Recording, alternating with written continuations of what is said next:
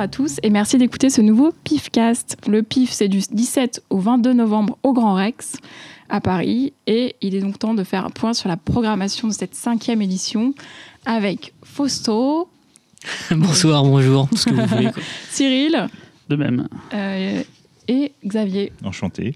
Et bien sûr, comme d'habitude, Jérôme derrière les manettes. Tu Et pourrais le- dire quelque chose quand même, non hein On n'entend rien. Voilà. Et Laurent n'est pas là parce qu'il a oublié qu'il y avait le podcast. Désolé. Laurent. Euh, Non, On coup- pourrait l'imiter, cela dit. Hein. Oui, euh, c'est très très bien. Hein. C'est très bien fait. Bon, du coup, Fausto et Cyril, vous êtes super bien placés euh, pour nous parler euh, de la programmation, puisque Bon, on n'est pas loin en tout cas, on est peut-être qui- à un mètre, je pense, Voilà, euh, l'un ouais. l'autre.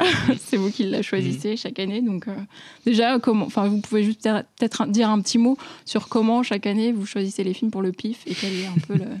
Vas-y, vas-y, fais-le, commence. Alors, il était une fois. Non, non, en fait, on, on- ça se passe en, en deux temps.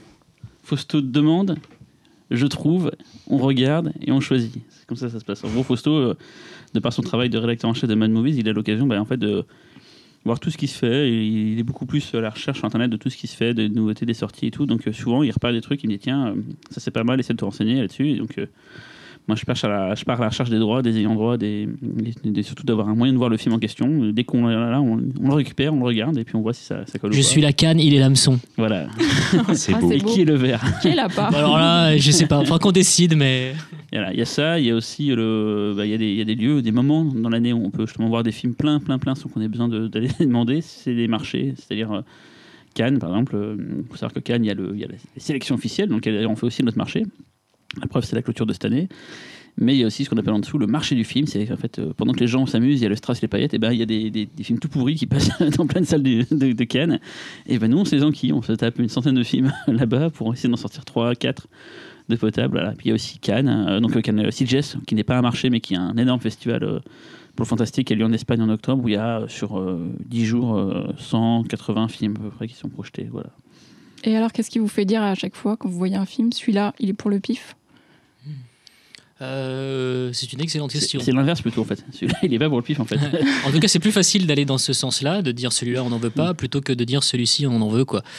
Euh, non, bah, je pense que ça colle à la vision qu'on a depuis le départ, quoi, savoir proposer des films qui sont euh, qui sont des films de genre évidemment, mais qui en même temps proposent quelque chose d'un peu différent dans le genre qu'ils illustrent quoi. C'est c'est ce que je pense. Euh, je pense qu'on a réussi à atteindre ça cette année, peut-être de manière plus plus concrète que les autres années. Je suis pas du tout en train de euh, euh, On l'a sait faire quand même. Enfin, je- Ouais, ouais, non, non, vraiment. dire, tiens, cette année, non, vraiment, vraiment. Je pense que cette année, a chaque film a sa particularité et, euh, et chaque film a vraiment euh, quelque chose d'assez particulier en fait dans, dans le bah, dans le genre, dans le genre qu'il illustre, pour me répéter un peu quoi. Et, euh, chaque film a son truc et je pense que c'est assez cohérent. Donc ouais, on est, on est, on est plut- plutôt fiers en fait de cette sélection-là. Ça veut pas dire que les sélections d'avant n'étaient pas bien, mais, mais après, il faut pas, faut pas se leurrer non plus. Il y a plein de films qu'on a voulu les années précédentes qu'on n'a pas pu avoir pour des raisons diverses et variées. cette année aussi d'ailleurs. Voilà, cette année aussi. Euh, donc parfois, parfois tu es obligé de faire des choix par défaut. Euh, le choix du moins pire, c'est arrivé. Heureusement, c'est quand même très très rare dans la, dans la, dans la globalité, dans la totalité pardon, d'une sélection. Mais, euh, mais là, je trouve que cette année, en fait, euh, finalement, on a eu assez peu de compromis à faire. Alors on a discuté, on s'est pris la tête sur certains films, c'est normal, c'est sain par ailleurs d'être dans ce type de, de, config-là. Mais, euh, mais dans l'ensemble, je trouve que tout se tient et que et que ça ça ouais ça colle à, l'envie qu'on a de de, bah, de de montrer ce qu'est le fantastique dans son plus dans sa plus grande diversité en fait quoi Mm. Et de façon très terre à terre. hein, euh, en fait, quand on voit un film, chacun, en fait, on, on essaie de pas voir les films, en- les mêmes films, comme ça, on, on essaie de brasser plus de, de films. sauf ceux qu'on aime quoi Voilà, c'est ça que j'ai dit en fait. Et quand on aime vraiment un film, à ce moment-là, on dit à l'autre euh, bah, Tiens, ça, j'ai bien aimé, regarde-le. S'il plaît aux deux, tout de suite, il est, bah, il est sélectionné. S'il plaît qu'à un des deux, on le met de côté. Et à la fin, si on a que des films qu'on a aimés tous les deux, bah, ils sont là. Et sinon, on peut piocher dans les films euh, qu'un seul des deux a aimé. Cette année, il y a quasiment euh, que des films qu'on a aimés tous les deux. Je, je crois. C'était pas forcément le cas des autres années, quoi. Mais, euh, Oui, oui, après, euh, on peut, on peut les aimer Ouais, à des oui. degrés, à des, à des Voilà, degrés ouais. différents. C'est que des fois, tu me dis ça, je, je suis pas fan, Voilà, mais je bien sûr. pourquoi tu kiffes. Et, euh, Bien sûr. euh, Et puis ouais, après, en plus, on, on se pose aussi la question de, bah, du plaisir que, que les spectateurs pourraient tirer devant tel ou tel film. C'est-à-dire qu'il ne faut pas non plus être dans une, dans une espèce de position totalement égoïste. Et il faut être capable, en fait, de, bah, de se mettre à la place du public et de, de, bah, de projeter les attentes d'un d'un autre type de spectateur que soi-même pour pouvoir euh, bah, euh, bah, tout simplement anticiper et proposer des films qui, euh, même si parfois il, il- il- euh, voilà, il- pas forcément dans notre panthéon personnel, en tout cas, ils pourraient avoir leur place dans le panthéon d'autres spectateurs. Et ça, faut y penser. Quoi. Et sachant que comme c'est une bonne part de films récents, on a des rétrospectives, mais voilà, récents, et bien voilà, les films qu'on passe, c'est pas forcément des films qui resteront peut-être dans les annales du cinéma fantastique. En tout cas, à l'instant T où on les a vus, nous, on les trouve intéressants par rapport à ce que ça raconte sur l'époque.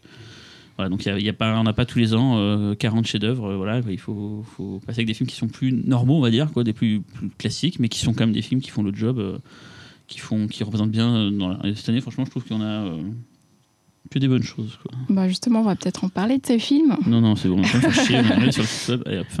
on va peut-être commencer par parler par des huit films qui sont en compétition et pour lesquels le public pourra voter, puisqu'au pif, c'est le public qui vote, n'est-ce Eh pas ouais, démocratie. Alors le premier, euh, peut-être, on va prendre euh, dans l'ordre de la programmation, je sais pas. Kurt- je je pour Curtain. le premier parce que c'est un peu un, un de mes, un de mes chouchous. Alors, c'est le film le plus, le plus fauché de la sélection, c'est certain. Ça, je pense que Fausto, tu me Ah oui, assurément, assurément. Assurément. Hmm. Mais je l'ai vu, j'ai eu. J'ai pris un panard d'enfer du début à la fin. Et je me suis Sur- dit, mais- Surtout raconte le pitch. Ouais, Alors, le pitch, pitch. oui. Alors, c'est une, une jeune dame qui vient de prendre possession d'un appartement, elle l'aménage et tout. Elle met son petit rideau de douche dans la salle de bain, elle part faire. euh, je sais pas trop quoi, elle revient, il n'y a plus de rideau de douche. Tiens, c'est bizarre et tout. Elle en remet un, puis elle repart, il n'y a plus de rideau de douche. Non, elle se dit, ouais, il y a quelque chose qui se passe. Donc, elle met sa petite caméra de son iPhone dans, dans la salle de bain, elle met le rideau de douche, elle ferme la porte. Elle revient, plus de rideau de douche, elle regarde la vidéo et là, le rideau de douche en fait est aspiré dans une sorte de trou dans le mur. Et elle dit, mais qu'est-ce que c'est que ce bordel. Donc, elle en parle à un collègue.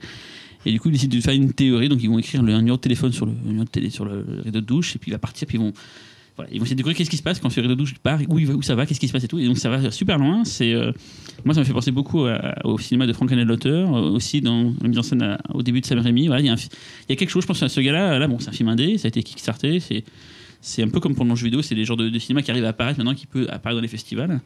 Et euh, moi, j'ai beaucoup, beaucoup, beaucoup de sympathie, voire même, euh, je, vraiment, je trouve ça vraiment mortel. Et Voire même de l'amour. de l'amour, mais je pense que ce réalisateur-là, s'il si, lui donne plus de moyens, il, il a quelque chose. Il a, il a un sens du rythme, du comique et tout. Les dialogues font mouche, les acteurs sont bien. Enfin, il y a.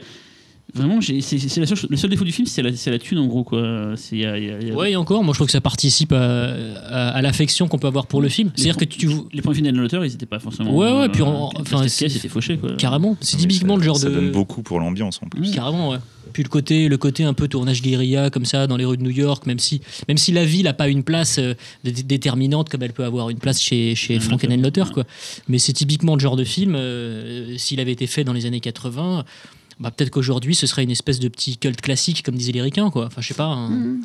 Et c'est ma surprise, c'est qu'il est- il a peu fait de festival. Il a, il a fait le, le, le Fright Fest à Londres où il a été vu pour la première fois. Là, il a fait le Beyond Film Fest à, à LA. Il n'a pas été à Sitges, donc à ma grande surprise. hein. Et euh, du coup, bah, c'est cool de pouvoir le montrer euh, une nouvelle fois en Europe. euh, parce que voilà, ce short film, je pense que dans quelques années, on dira ouais, Curtain, c'était quand même cool et tout, c'était c'était sympa. Enfin là, il y a quelque chose qui dégage du film de la série. Mais par contre, c'est vraiment le film le plus indé, indé qu'on a ici. Ouais, euh, mais c'est important parce que chaque année on a quand même un film indé, voilà, un on petit a peu. Eu, on a eu Battery, on a eu euh, Bad Boy Lover Buzz l'année l'année dernière. Mm. Voilà, on, a, on a souvent des films indés. On, on se refuse pas l'idée de dire voilà c'est pas c'est parce que c'est pas produit par une grosse boîte que c'est un gros truc avec un casting et tout.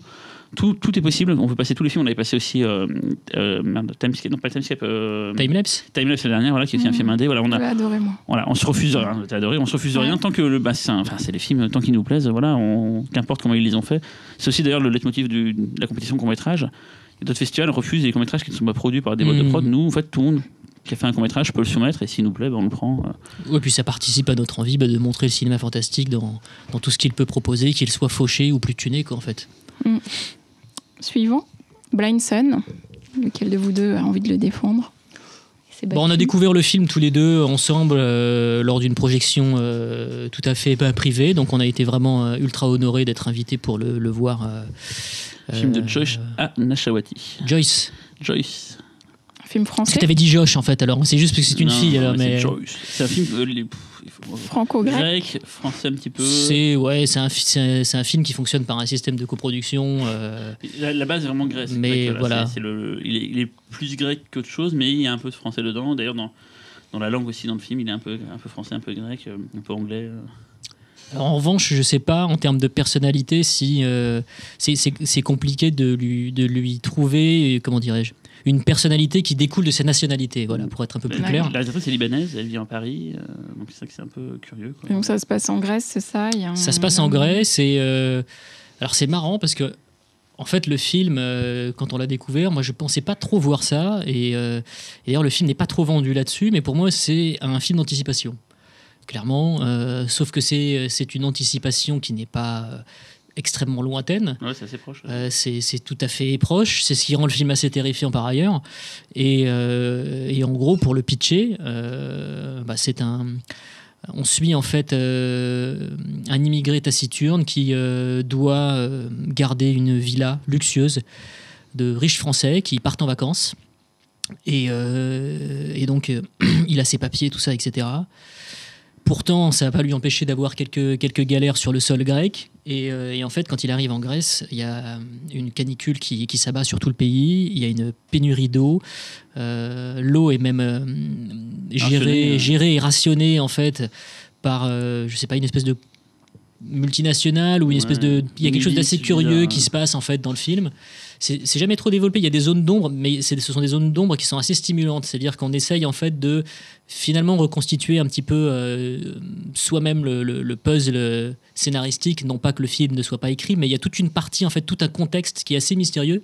Et, ça, ça, enrichit vachement le propos, je trouve.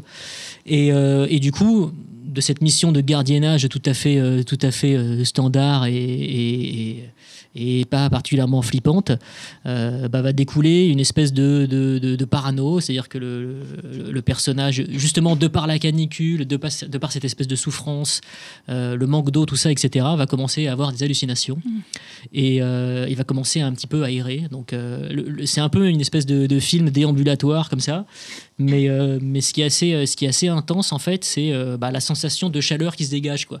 C'est-à-dire que pour en avoir un petit peu parlé avec la, avec la, la réalisatrice après, c'était vraiment ce qu'elle voulait, c'était que le spectateur en fait euh, ressente la canicule et sente limite le soleil taper en fait quoi. Et c'est vraiment ce qu'on ressent quoi. On est vraiment avec ce gars, euh, on a l'impression que le soleil nous tape sur la gueule, on a chaud, on a soif, Mm. et en même temps bah, on vit en parallèle euh, bah, le même sentiment de paranoïa que lui est en train d'expérimenter dans l'histoire. Donc c'est un premier film. C'est pas une inconnue tout à fait. euh, enfin, c'est une inconnue du grand public, oui, mais, mais en, revanche, circuit, euh, voilà, euh, D'ailleurs, elle sera présente, c'est ça? Elle sera présente. ouais. Voilà. Elle a fait des courts-métrages avant. Elle avait été récompensée à Gérardmer pour La Morsure en 2010, je me souviens. Elle avait eu le prix du meilleur court métrage. Euh, Moi, à titre personnel, je la, je la suis depuis un petit moment. J'avais passé son tout premier court-métrage en 2009 à, le parasol? à l'Initiation collective qui s'appelait à l'époque Étrange Festival de Lyon. On avait passé le parasol et tout. Donc c'est quelqu'un qu'on suit depuis un petit moment, qu'on qu'on- je connaissais pas à l'époque hein, personnellement, que j'ai rencontré plus tard et tout. Et voir son premier long, c'était intéressant. Et du coup, finalement, euh, ça a été euh, une bonne, bonne, bonne surprise. quoi. Mm. Et son dernier cours, qui s'appelait La Permission, était aussi super intéressant. Et c'est toujours, enfin, ce sont toujours des films qui, euh, euh, ce- pour moi, ce sont, ce sont de purs films de genre, mais qui ne, qui ne, qui ne jouent pas justement la, la- la- L'évidence, euh, hein. voilà l'évidence et la carte de la carte un petit peu facile de l'appartenance quoi c'est à dire que voilà c'est des films comme ça qui naviguent et euh, euh, et qui justement dans leur dans leur dans leur euh, dans leur côté un petit peu inclassable sont euh, sont assez euh, ouais assez fascinants quoi Ok. Suivant, Some Kind of Hate. Vas-y, Fausto. Oh vas-y euh, Il oui Fausto, s'agit de fantômes, là, euh, c'est ça des fantômes Des fantômes Non, c'est un. Si, si, il y a du fantôme. ouais, y a du, c'est- alors, pour le coup, c'est euh, c'est vraiment le. L'originalité du film, c'est justement son fantôme. Euh, Some Kind of Hate, alors c'est marrant. Moi, moi je l'ai vu comme une espèce de It Follows bis. Ah, tu fais envie, là. Bah ouais, mais pas, je ne voudrais pas survendre le film quand même, mais euh, mais il y a ce côté un peu. euh, bah, un, un It Follows qui, qui serait en fait plus. euh, Ouais, plus radical, moins arty, forcément moins beau, forcément moins poétique, mais mais il y a cette espèce d'idée de jeune en vase clos comme ça et de de, de de, de, de menace surnaturelle qui là en l'occurrence est un fantôme, le fantôme d'une d'une jeune fille qui a été, euh, qui a été euh, persécuté et qui, euh, et qui vient en fait bah, faire payer en fait le, le, le, le, le- le prix de, de, de- comment dirais-je de son harcèlement Mhm. à des, des, des jeunes pas très sympathiques. Voilà. Et c'est très très violent. Il y a, je trouve que les scènes gore sont particulièrement, ouais, particulièrement impressionnantes, assez inventives. Et, et c'est bien, je trouve que ça, ça dépoussière un petit peu le. le, ouais, en toute. En toute ça, dé- ça dépoussière le slasher, ça le révolutionne pas en tout cas, mais ça apporte, on va dire, de, un, petit truc un peu nouveau, quoi. Notamment dans ce côté surnaturel, dans le côté fantomatique, et surtout dans le fait que ce qui est assez intéressant, c'est que les victimes en fait parlent avec leur bourreau, quoi. C'est assez rare en fait, mais parfois il y a des espèces de dialogues comme ça qui sont assez surréalistes entre euh, bah, le boogeyman qui est cette espèce de, de pas cette espèce qui est cette fille euh, fantôme, et puis les jeunes. Donc euh, donc c'est assez intéressant, ouais. C'est intéressant. Évolution? De Lucille. Je vous dis, la- je vous laisse dire le nom de famille. parce que pas- le dire, je crois. Adi Elilovic. Adi Alilovic, si on veut le Alilovic. prononcer correctement, Ah. quoi. mais-. Lucille qui sera d'ailleurs présente pour présenter le film, euh, qui est dans un sens qu'on apprécie beaucoup. Son premier long, dans le sens, euh, dans la durée, qui était Innocence, est un petit bijou, un des, des peut-être 10 meilleurs films français de ces dernières années. Quoi, qui, C'était quoi son premier film? Elle a fait La bouche de Jean-Pierre avant, qui est un moyen métrage. Et donc là, la, la- Innocence, c'est vraiment son premier long, long, on va dire. quoi. Donc, voilà. Et Évolution. Voilà, et Évolution, donc c'est maintenant. Non, là, Ah, voilà. Innocence, c'est Voilà. son Il y a eu La Bouche de Jean-Pierre, qui était un moyen. Innocence, il y a 11 ans, qui était son premier long long. Et donc là, maintenant, Innocence, euh, Évolution. Et voilà, c'est quelqu'un de, de- de précieux dans le cinéma français, donc euh, on est content qu'elle revienne. euh, elle revienne euh, Ah oui, on l'avait invitée à la première édition. Elle était dans le jury de la Elle était, édition, était ouais. dans le jury de la toute première édition. Euh, Elle a fait partie des personnes qui, qui ont cru en nous quelque Ouais. part et qui, sont dit, bah, qui, s- qui se sont dit bah ouais allons-y euh, Et dont ce festival. hein. et dont ce festival et c'était très chouette. euh, Et donc on, a, on, a- on aime son cinéma. Ce film-là, euh, c'est un bijou. Enfin, moi, j'ai été en, en extase de A à Z dans le voyant. quoi. J'ai Même le premier plan, je parlais avec elle, j'étais là en train de me dire, mais suis-je vraiment au cinéma? Le premier plan est assez dingue.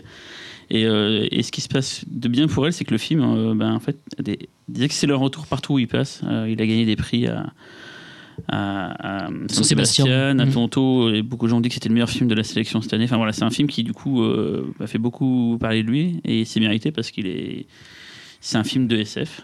euh, avec des décors euh, assez dingues, tourné aux Canaries, euh, des plages de sable noir, des bâtiments abandonnés. Enfin, c'est des passages, je ne peux pas trop spoiler, mais des passages assez dérangeants. euh, C'est compliqué de raconte. raconter le film. Ouais. vu que c'est vraiment, c'est là on est dans du pur cinéma sensitif. Après, euh, il y a la bande-annonce sur le site, moi j'avoue. C'est un scotché, extrait en fait, c'est juste un extrait, mais, mais, Ouais. mais, ce que, mais voilà, mais, mais Ah, c'est un extrait. c'est un extrait uniquement, mais le film est, est dingue et, euh, et, euh, et, ouais, et je sais bien qu'on laisse euh, des personnes comme Lucille euh, aller au bout de ses idées, de ses envies et de. Après à quel prix? Parce que la pauvre, c'est pas comme si elle tournait chaque année. hein. Ah ouais. Ouais, donc C'est toujours ça, un aller, peu, ça ira au moins euh, dix fois plus vite cette fois-ci pour trouver le, temps de faire un nouveau film parce que vraiment c'est quelqu'un de précieux, quelqu'un qui a, un regard, qui a, une poésie, qui a, un, don, fou pour la mise en scène parce que le film est assez dingue, il y a des choix artistiques et tout. Enfin, c'est quelqu'un qui pense à 100% son film euh, dans tous les aspects. C'est pas de la, la réalisation paresse- paresseuse qu'on a des fois. Ça, c'est pas du Nemi Lovski par exemple.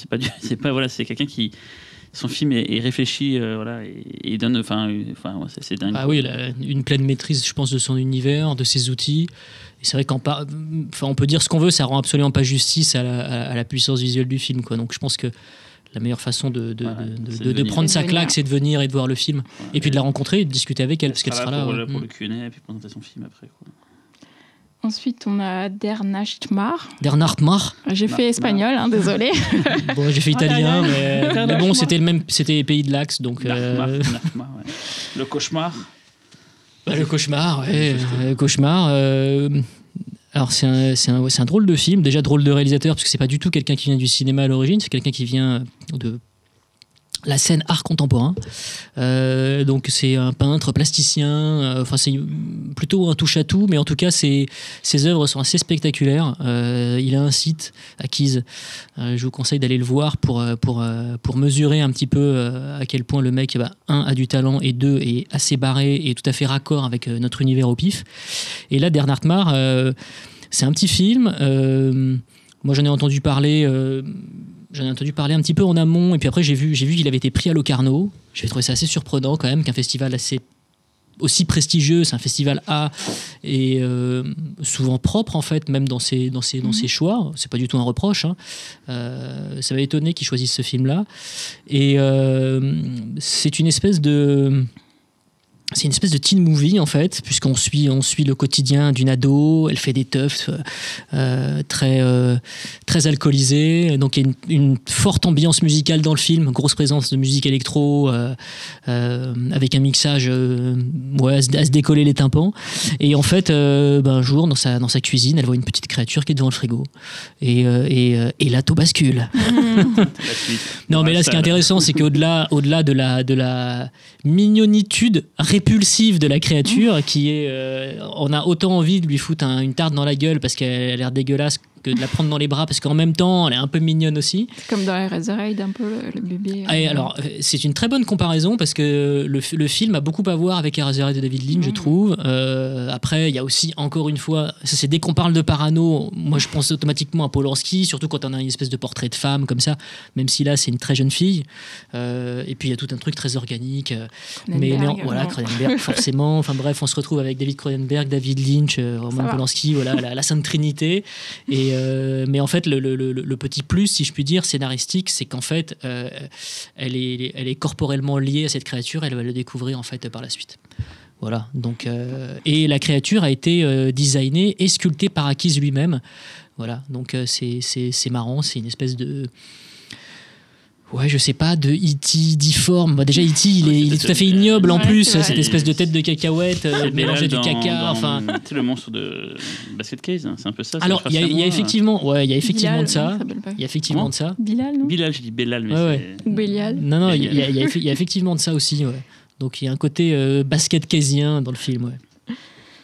Euh, Ensuite, The Survivalist. Yes, qui sera présenté euh, par son réalisateur d'ailleurs, qui sera là euh, pour. Stephen Fingleton, Voilà, Fingleton, qui est très sympathique. euh, un Irlandais. euh, qui est un peu avec lui à CJ, c'est euh, c'est un gars qui. il a bu avec toi? Tu Lui lui as a parlé de Guinness ou pas? je n'ai pas bu. Ah. Et en fait, voilà, donc c'était un, bah, un, c'est un film post-apo, mais euh, oui, post-apo carrément. Ah, C'est to- totalement post-apo. On suit un gars dans une forêt euh, qui apparemment il y a eu l'apocalypse, il vit seul dans sa baraque, il a ses habitudes, il, fait, il pose ses pièges, il, il fait pousser ses plantes, il a ses petits rituels et tout, puis euh, voilà, deux nanas arrivent. Et c'est tout. Une mère, une mère et sa fille débarquent et voilà, ça commence à, à changer ses habitudes et ça va. euh, voilà, va- c'est l'élément déclencheur. Il va, il va se Mm. passer des choses après quoi. Mais c'est ultra, ultra, ultra minéral. C'est-à-dire qu'il y a 17, 17 premières minutes du film, il n'y a pas une ligne de dialogue. On suit le mec qui est en train de faire sa Mhm. popote, machin, etc. Et, euh, et du du coup, euh, on a un petit peu l'impression de, de, bah, de lire le, le- le journal intime, le journal de bord ben, du, du dernier homme en vie sur Terre. Quoi. Je suis une légende, quoi. Ouais, ouais, c'est ça, quoi. Donc, euh, et par ailleurs, à un moment, on se dit même, mais ça se trouve, en fait, il y a des trucs euh, chelous, en fait. Euh, Mm. Mais sauf qu'on sait pas, et le mec ne parle pas, euh, donc il est forte- for- forcément extrêmement mutique. Et par ailleurs, il y a des espèces de flashbacks où on va apprendre pourquoi il est. Parce que le mec se tramale quand même un sacré traumatisme. Mhm. Et puis, effectivement, ces deux gonzesses, dont Miyagot, qui est, expliquer qui était donc. euh, qui est donc la meuf de Chia la Bœuf, euh, qui jouait dans. voilà, euh, qui, qui joue dans Nymphomaniac, Nymphomaniac. Voilà, Ah, donc je ne euh, savais pas voilà, c'était l'info un peu Eh bien. people, mais si vous googlisez son nom, vous allez voir des poil, photos d'elle. euh, euh, Oui. Pas tout le long du film, mais presque. Non, elle, elle est nue dans le film. Sa mère elle- aussi d'ailleurs, mais ça c'est moins intéressant. Ouais. C'est pour attirer le chaland. Vous Elle est- non, non, mais elle est nue. elle est- non, mais c'est la- alors, cela dit, pour le, mais les, les- les- les- les scènes de cul dans le film sont tout à fait intéressantes parce que déjà elles sont totalement justifiées par le scénario et en plus je les trouve assez belles. Alors, en plus c'est quand même chaud de trouver des scènes de cul qui fonctionnent au cinéma, dans le cinéma traditionnel. Très souvent on se fait un peu chier, etc. Et puis surtout elles n'ont pas grand intérêt, c'est des espèces de parenthèses un peu érotiques à la mort moelle sans jeu de mots. Et, euh, et là non, là franchement ça fonctionne. Et puis c'est vrai que Miyagot elle est quand même... euh, c'est pas une fille qui est extrêmement jolie mais elle dégage un truc de super sexy je trouve. Je comprends euh, Shaya. Et il y a un travail, parce que j'en- ai parlé beaucoup avec le, le réalisateur, donc il y a un travail sur le son qui est fait. Ce que je ne savais pas, c'est que le film est quasiment entièrement en mono. Et en fait, à ce moment, justement, il passe sur la stéréo, sur la, la pour justement appliquer les effets justement sur le spectateur. Putain, moi je l'ai vu, euh, je l'ai vu sur mon ordinateur. Sur un screener, voilà, mais ouais, moi je l'ai vu en salle, et il m'a expliqué ça. Effectivement, il y a un travail, il n'y a, pas de musique, et tout- il y a un travail sur le sound design assez important, et il y tenait. Il y a aussi pas mal de, de petites fantaisies dans la mise en scène. Il y a, des, il y a un plan de grue assez impressionnant, euh, avec un effet de. On demande si c'est un drone qui a tourné ça et tout. Enfin, il y a- la mise en scène est assez chiadée, je trouve. euh, Moi, ça m'a rappelé, je sais pas toi, moi, ça m'a un peu rappelé parfois Johnny Hillcoat. Ouais, Dans le côté. euh, Ouais, c'est ça, dans le côté justement extrêmement super sec, euh, Mm. assez nihiliste, euh, et puis avec euh, cette espèce de. de- bah, parfois, il y a des espèces de, de, de saillies ultra violentes quand même dans le Mm. film. Le film, moments, je sais qu'il y, a y une scène où les gens tournent l'œil pas mal en fait. c'est assez dur. Non, le film est. Voilà, Avis aux amateurs de gore, vous pouvez venir, Ouais, c'est pas même si c'est. mais il y a des séquences un peu un peu dures dans le, le scénario raconte et tout. Donc là, c'est une belle surprise et on est très content de le montrer. euh, voilà, quoi, au pif. Euh, Don't Grow Up de Thierry Poirot. bah, encore un film, euh, encore un film français. Là, cette année, on peut pas nous reprocher de pas Mm. avoir. euh, Bah, un film français. Et, et franchement, on s'est absolument pas forcé à mettre des films français. quoi. C'est-à-dire que les années précédentes, bon bah, il y avait le, le- le- le- constat qui est euh, bah, sans appel. Il y en a pas, il y en a pas. hein, on peut pas, on On peut a pas eu les un- inventer. quasiment un chaque année. Alléluia la dernière. Ouais, euh, ouais. et Encore, c'est des films mi-belges, mi-français. Ouais. voilà. C'est exactement. Étrange couleur avant. Euh, À chaque fois, on a pris les bons en tout cas. Ouais. et c'est ça. On s'est pas ce qu'il y forcé. a eu en 2012. Est-ce qu'on a eu un film français en 2012 Ah, Bonne question. euh, Je non, je crois que 2012. euh, Non, les il, y deux- avait, il y avait des films, des sketchs, c'était dans ABC of Death, il y avait Ouais. des sketchs de Bruno Hélène et de Xavier Chance, mais il n'y avait pas de long métrage. Là, on se raccroche vraiment aux branches. là. Ouais. Ah mais c'était juste, Ouais, sûr. évident, même la première année, pareil, on n'a pas eu de film français la première C'est année. vrai. Donc, on rattrape. Ouais, bah on rattrape, ouais, même si bon bah c'est un film, c'est une coproduction franco-espagnole euh, tournée en langue anglaise, donc euh, bon on a connu plus français certes, mais le réal l'est en tout cas Thierry Ouais, Poirot. Thierry Poirot, il a, une, il a une carrière internationale, il a fait énormément de publicité, des grosses Mmh. publicités. Il a fait donc Atomic Circus, euh, qui était déjà un film pas tourné vers l'international, mais qui avait quand même des, des, euh, un peu plus. des- qu'on n'a pas d'habitude en France, voilà, de faire de la SF. Ah c'est un film unique en plus. Ah hein, oui, c'est Atomic unique. Moi, j'aime beaucoup le film, mais c'est un film malade, mais, Ah c'est un film voilà. Et, et puis il a fait après le deuxième segment de God of the Dead. Et voilà, donc c'est un, un réalisateur qui a une patte euh, visuelle. Enfin, c'est un. Il fait des, des films vraiment qui ont, qui ont un, qui ont un style unique et tout. Et qui ont de la gueule comme disaient les jeunes, c'est ça voilà, je voulais pas dire parce que j'ai Ah. passé l'âge de Jones, mais euh, voilà. Et celui-là, alors, il parle de quoi? Bah, c'est un film d'infecté euh, avec, un- avec une, une originalité. Au, au début du podcast, on parlait justement de, de, bah, de- de- de la petite différence en fait qu'avait chacun des films proposés. Et là, en l'occurrence, c'est un film d'infecté assez particulier puisque les infectés sont les adultes et ils s'attaquent à tous ceux qui ne le sont pas. Et euh, d'où le titre, Don't Grow Up. Mmh. It's a Trap, évidemment. Euh, et donc on se retrouve en fait euh, avec une bande de jeunes qui sont dans une espèce de, de, de, ouais, de, de- de centre de redressement. Ce sont de jeunes vilains. Et, euh, ils sont euh, bah, complètement euh, laissés à l'abandon par leurs par leurs surveillants. Et à raison puisque ceux-là sont partis on ne sait trop où. Et, il vaut mieux d'ailleurs qu'ils partent très loin parce qu'ils sont de fait contaminés vu que ce sont des adultes. Et ça ils vont le découvrir en fait au fil de l'histoire. Donc ce qui est intéressant en fait, c'est que bah, c'est une course contre la montre et c'est aussi une course bah, contre, contre l'âge adulte, puisqu'il ne faut absolument pas grandir si on veut survivre. D'accord. C'est beau, c'est une, belle philosophie. euh, Ouais. Ouais, Et niveau, euh, au niveau visuel, il y a autant d'extravagance que dans Atomic Circus Absolument pas. Mais en revanche, le film est, est- est vraiment très beau. Euh, ça commence comme une espèce de chronique sociale assez réaliste, mais euh, un réalisme assez travaillé, quoi. Et, euh, et puis euh, progressivement, euh, on, on bascule dans quelque chose d'un petit peu plus horrifique dans les ambiances.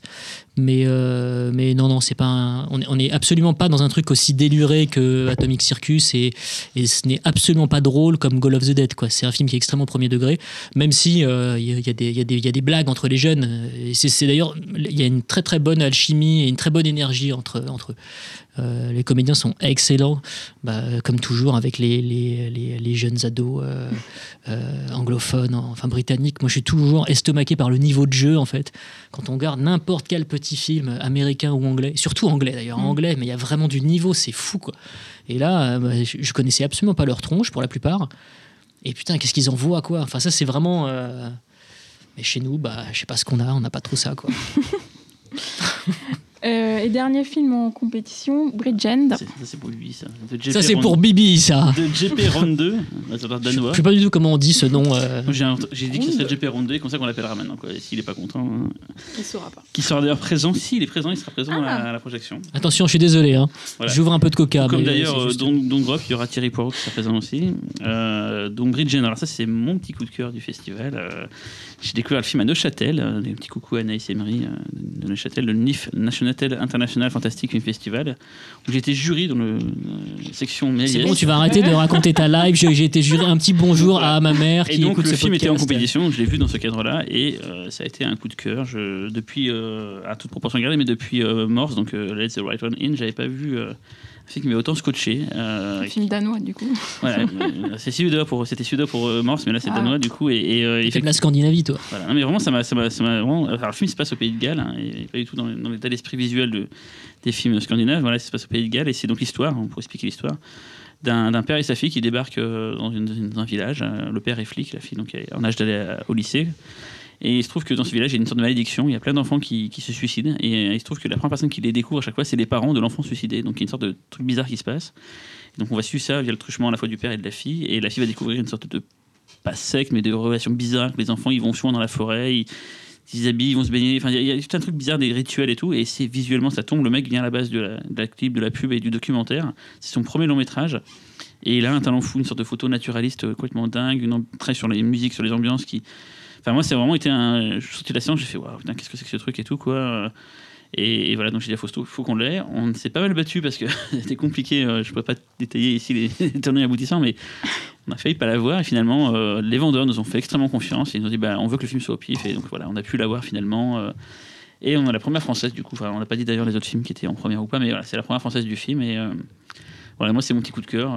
c'est le dernier film de la compétition. Je sais pas si tu ajouter un truc, Fausto, je sais pas.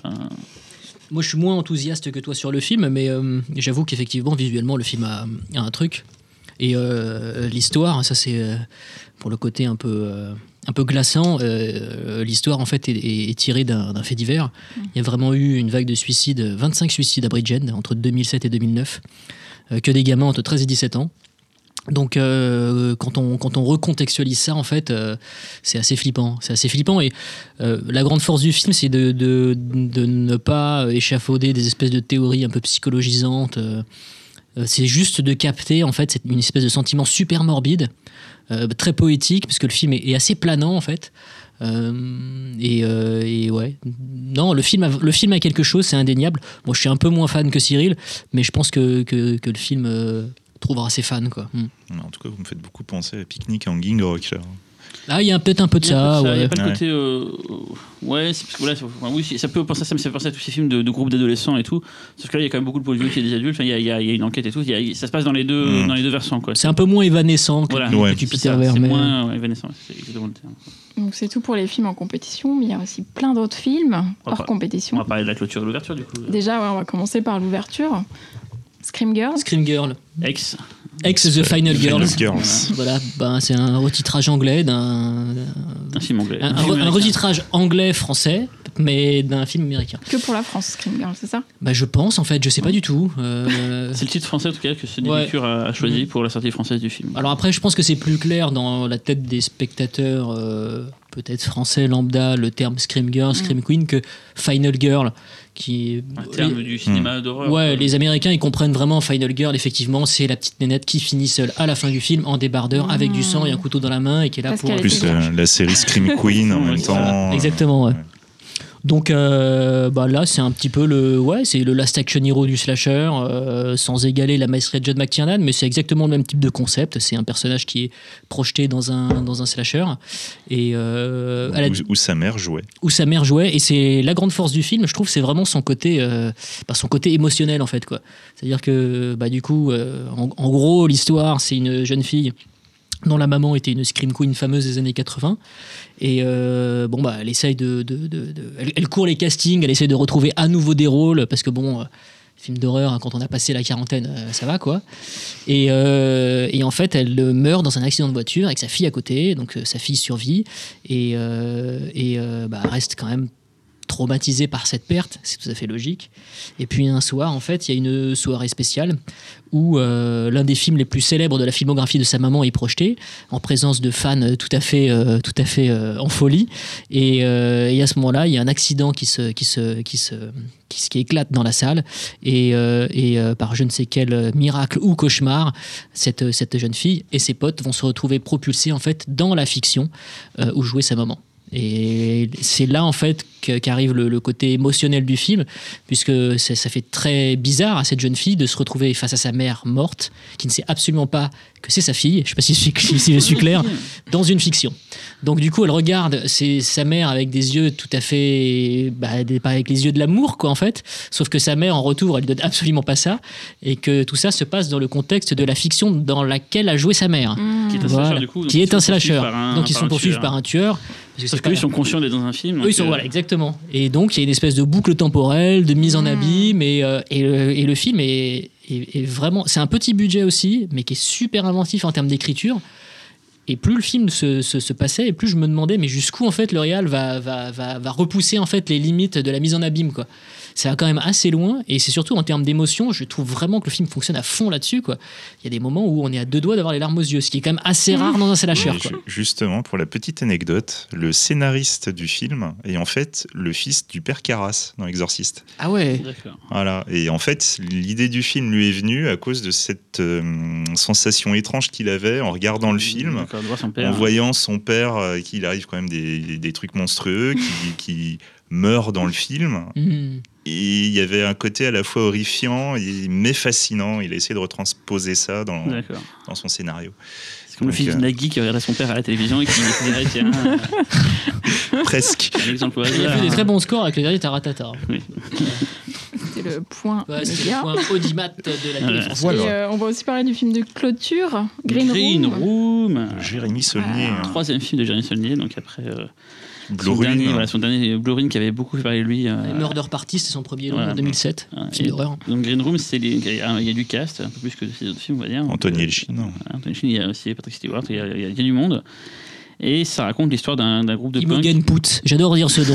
voilà, c'est tout. J'aime bien Ça dire ce nom. d'un d'un groupe de, de musique punk qui va se retrouver à devoir faire une date euh, un peu improvisée euh, dans, un, dans un squat qui est en fait tenu par des skinheads et euh, ils vont C'est une vraie salle de concert en fait. hein, Ouais, concert, ouais. Mm. Et donc ils, ils, bon, ils font leur groupe et tout, ça se leur musique ça se passe mal et tout. Puis en fait ils vont dans la, dans la green room, donc qui est en fait les backstage, euh, voir quelque chose qu'ils ne devraient pas voir. Et en fait ils vont se retrouver séquestrés par les nazis euh, en place. Et donc c'est un film, c'est un film de, de siège, un peu comme Assaut de Carpenter, où les gens donc doivent arriver à sortir d'une zone confinée. Et c'est hyper bien foutu, c'est surtout ultra gore.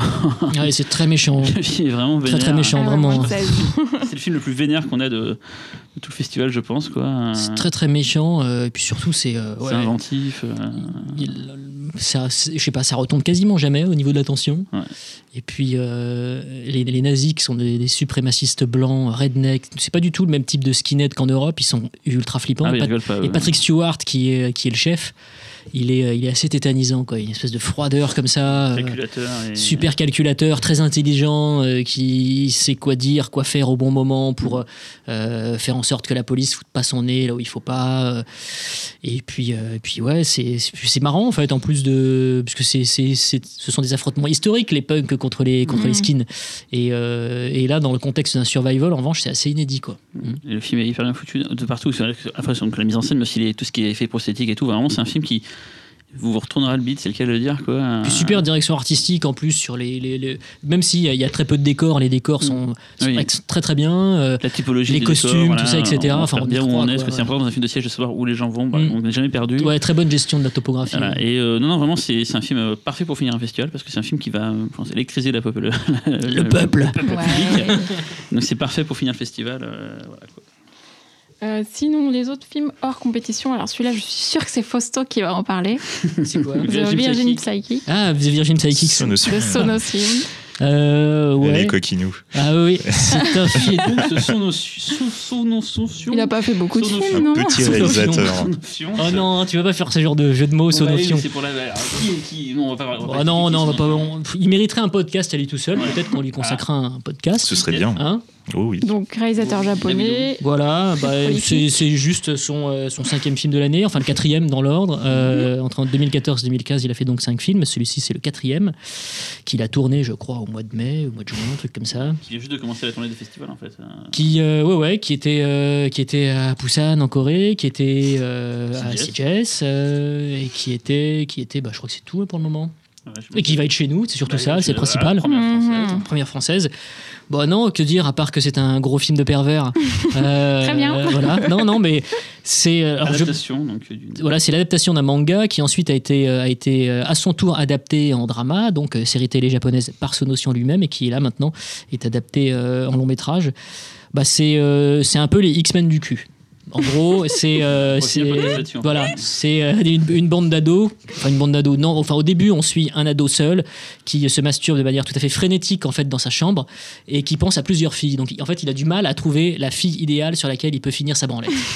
Donc plusieurs images de filles viennent se superposer et là, il est frappé par un rayon venu du ciel et, et il se découvre des pouvoirs télépathiques. Et en fait, il voit, en fait, il arrive à lire, euh, à lire dans les- dans- dans l'esprit des gens. Et en fait, il se rend compte qu'il n'est pas seul, puisque d'autres personnes ont des pouvoirs télépathiques ou télékinésiques. Et le point commun de toutes ces personnes, c'est qu'ils sont tous et toutes puceaux et pucelles. Voilà. Et donc, ils vont s'allier. ils vont s'allier, hein. donc comme les X-Men, hein, ils vont être drivés par, par, par, par deux autorités, on va dire, euh, qui ont aussi des pouvoirs, dont la sublime euh, Megumi Kagurazaka, qui est qui n'est autre que la muse et femme de Sonotion. Euh, voilà. Et, euh, et puis du coup, bah, on a le droit à un festival en fait de petites culottes, grosses poitrines, soutien-gorge. euh, tout ça dans la bonne humeur, évidemment. C'est absolument pas pornographique. C'est un érotisme tout à fait léger, mais néanmoins impactant.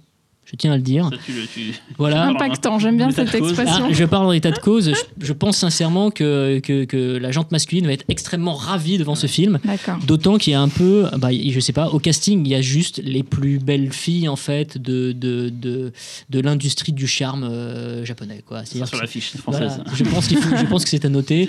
Et, et, À côté de bah, elles, sont toutes, euh, euh, en- elles sont toutes en bikini ou en, ou en sous-vêtements, euh, parfois filmées au ralenti, euh, sous des angles de caméra qui sont tout à fait spectaculaires et plongeants. Donc euh, non, franchement, c'est peut-être l'un des plus grands films de la décennie, oui. Ok, rien que ça. Ensuite, on a Southbound, Ah, un film à sketch, c'est ça ça, c'est un cadavreski, j'ai envie de dire même. hein, parce que- Putain, c'est le cas de le dire. hein. Non, mais oui, en plus, c'est hein. Ouais. C'est le- chaque, chaque- enfin, ça passe dans une sorte de d'unité de temps et de lieu identique. Et en fait, chaque euh, histoire se termine et commence la prochaine. En fait, il y a des éléments communs à chaque fois. Et, et c'est assez bien foutu. C'est pas genre juste il y a un mec qui passe dans la rue et on passe sur lui. Non, non, il y a, il y a des vrais. Non, Mathieu, c'est pas un truc foireux comme vrai, ça. Là, c'est assez bien foutu. Ça fait vraiment un truc cohérent. Et c'est visuellement, ça a tombé, je trouve. Enfin, les- les- il y a une tenue artistique. Ouais, il y a une très qui- bonne production value. hein. ça commence très fort d'ailleurs avec des un passage, euh, le montage est super balèze, la musique est dingue, il y a des effets spéciaux. Enfin, le premier segment, il est assez dingue. Ils sont pas tous égaux, mais il y en a un au milieu, euh, c'est le segment de l'hôpital, juste comme ça, comme ça, qui est juste à lui seul pour être un film en fait, tellement il est mortel. Et à tous ceux qui ont pu voir Southbound, parce qu'il était à, à Madness à Toronto, il a été aussi à Sitges, tous ceux qui ont pu voir ce film ont dit ah la séquence de l'hôpital, mais ça c'est dingue. Et le film en soi est vraiment très bien, et cette séquence-là le, le, pousse au sublime, je trouve. Ah oui, c'est clairement le meilleur segment. Après, c'est vrai que ce qui, ce qui lie aussi en fait euh, le- les trois, les cinq sketchs, pardon, c'est euh, bah, ils se passent tous dans le sud des États-Unis, donc il y a une ambiance un petit peu poussiéreuse comme ça, avec euh, avec des espèces d'highway un peu bah, qui sont qui sont tout à fait celles qu'on pourrait se représenter si on fantasmait en fait euh, le sud des États-Unis. Et, effectivement, ce, ce- ce- c'est quoi, c'est le troisième, c'est ça, hein, troisième sketch? Je sais plus. En tout cas, il a été réalisé par David Bruckner, un mec qui avait déjà fait parler de lui dans un autre film à sketch qui s'appelait The Sick Doll. Et, euh, et on a vraiment envie de voir ce mec passer au long métrage parce que son sketch quand même est, est vraiment très très costaud. Mais bon, après les autres sont aussi très très chouettes. bien, ouais. C'est juste qu'il y en a Et, qui est euh, juste. enfin, ouais. Le premier, celui-là, ils sont vraiment. Et Genre, c'est pas euh, du top. fan footage. Non, non, putain, Euh, parce que ouais, T'as mis quand t'as mis VHS dans, dans le catalogue, je me, suis mis, à- les gens pensaient que c'est du fan footage. la non, VHS, non, c'est pas, du- c'est- c'est pas du fan footage. propre, mais après, euh, moi j'aime beaucoup VHS et toi aussi. bien hein. sûr, on avait programmé la du- c'était vraiment très méchant, euh, c'était très rentre dedans et, euh, et c'est exactement ce même type d'énergie, sauf que c'est pas C'est appliqué au produit d'ailleurs, ouais, c'est produit par, par C'est produit par les mêmes. de- de Mm. C'est vrai, c'est ça, c'est vraiment Ouais. le. Roxane Benjamin. Enfin, de toute façon, Ouais. c'est les mêmes qui sont qui, qui étaient au, au générique de Le film, c'est un des moins connus de la sélection, parce que c'est vrai qu'à part ceux qui suivent les festivals, personne ne doit, connaître ce nom-là, mais Mm. c'est pas forcément le moins intéressant, c'est au contraire euh, à ne pas louper. C'est pour ça qu'il qu'il est le dimanche à 14h pour pas que les gens euh, loupent ce truc-là. quoi. Bah, Tout le monde sera là. Mhm. Euh, en séance interdite, comme tous les Hop, hop, hop, vendredis. Mais tu as oublié un Ah oui. titre, un Oui. Desgasm. Non, c'est Bah, c'est ce que j'allais dire. Ah, T'as oublié. Et tu as oublié un titre. ah putain, oui. Non, alors je voulais The faire une 1000 petite partie Eyes. euh, Ah. spéciale de cul. Ah, mais, mais mais, On va finir sur les. Ce plan est intéressant. Ce plan est intéressant. donc, la science interdite. Séance interdite avec Defgasm. Defgasm. Orgasme, Deathgasm. Deathgasm. Encore, il est encore question de. Ah, c'est par le producteur euh, de ABC of Death, Ant Timpson, c'est un des producteurs d'ABC of Death. Donc, C'est un film new-zélandais. C'est un peu la, lui le nouveau parrain, on va dire, en Nouvelle-Zélande des, des films d'horreur. Il a aussi aidé pour euh, Turbo Kid, hein, euh, qui n'est pas du coup euh, new-zélandais, qui est canadien, mais qui est une coproduction. Voilà, c'est un, un gars qui a la même mise un petit peu dans Et ce coin-là. Housebound, qu'on avait passé l'année dernière. Donc c'est un peu le, Très bon. le parrain local, euh, un peu le Peter Jackson moderne, on va dire, voilà, qui ne réalise pas mais qui en tout cas produit. Et là, donc c'est. euh, comment expliquer ça? Je te laisse. Euh, toi qui as toujours les, les bons mots pour. Bah, euh, euh, comment expliquer ça? Bah, C'est une Metal comédie. et gore. Ouais, c'est métal et gore, mais ce qui est plutôt rigolo, en fait, c'est la peinture de, de, bah, de ces espèces de, de, de- de lycéens un peu losers, euh, forcément montrés du doigt parce qu'ils kiffent le death metal et que, que c'est pas toujours bien vu dans certains patelins. C'est c'est le cas de de- d'un petit gars qu'on suit au départ et qui, euh, et qui, euh, et qui, trouve un, qui se trouve un pote, en fait un petit peu plus âgé et puis il décide de monter un groupe euh, un groupe de un groupe de death metal. Sauf que euh, bah, ils vont trouver une partition qui va réveiller des choses qui sont euh, pas particulièrement commodes. Et et le film est très chouette puisqu'il est il est il est drôle sans être caricatural. Enfin je, pense sincèrement moi je suis pas un, gros client de de, de, de mais mais mais je pense que les, les, les- gros fans en fait ne vont pas se sentir agressés par le film tout ce que ça montre en fait de cette culture-là est assez positif. Euh, ça, ça- ça ne stigmatise absolument rien. Au contraire, ça joue de manière assez intelligente avec les fétiches. Et puis ça les recycle parfois de manière assez, euh, euh, ouais, assez inventive dans l'horreur. Et, et, et puis surtout, c'est marrant quoi. C'est vraiment drôle. Il y a un gros rythme en termes de gore, ça dépote à fond. Et, et ça fait plaisir de voir bah, de la prothèse et du vrai sang quoi. Enfin du vrai sang. Je me comprends quoi. Voilà, enfin, C'est assez chouette. C'est palpable. Ouais, c'est ça, c'est de la prothèse, c'est du old school, ça renoue vraiment avec une tradition. À la Peter Jackson, c'est toujours facile de dire ça, mais bon, on est en Nouvelle-Zélande, Voilà, le mec fait du gore à l'ancienne, euh, à qui voulez-vous qu'on pense, Mhm. bordel Euh, ensuite, il y a deux documentaires euh, qui vont être diffusés. Le premier, c'est Le complexe de Frankenstein de Gilles Pinceau. Voilà, on en parlera pas maintenant parce qu'on va faire un Oui, podcast. Xavier, il va en parler, puisqu'il a une émission extrêmement importante concernant ce film. Oui, oui, oui, oui. oui, Et, oui. euh, il, va le connaître par cœur d'ici peu, en fait. Voilà, donc on en parlera dans un autre podcast qui apparaîtra Oui, oui, tard, euh, Non, pas longtemps. dans pas longtemps après celui-là. Quoi. Euh, Et, donc, le second Ouais, The On Thousand. peut dire quand même que c'est une première mondiale. Oui, Oui. Oui. Cocorico. Et ça fait un, un documentaire qu'on suit depuis un petit moment parce qu'on avait montré des Ouais. extraits, qu'on avait passé le premier documentaire des deux loustiques, euh, la première édition du PIF. Donc voilà, c'est un truc qu'on Un suit. docu- documentaire d'un loustic. en Oui, c'est vrai qu'à l'époque, il y en avait un Eh seul ouais, qui, qui le réalisait l'autre qui produisait.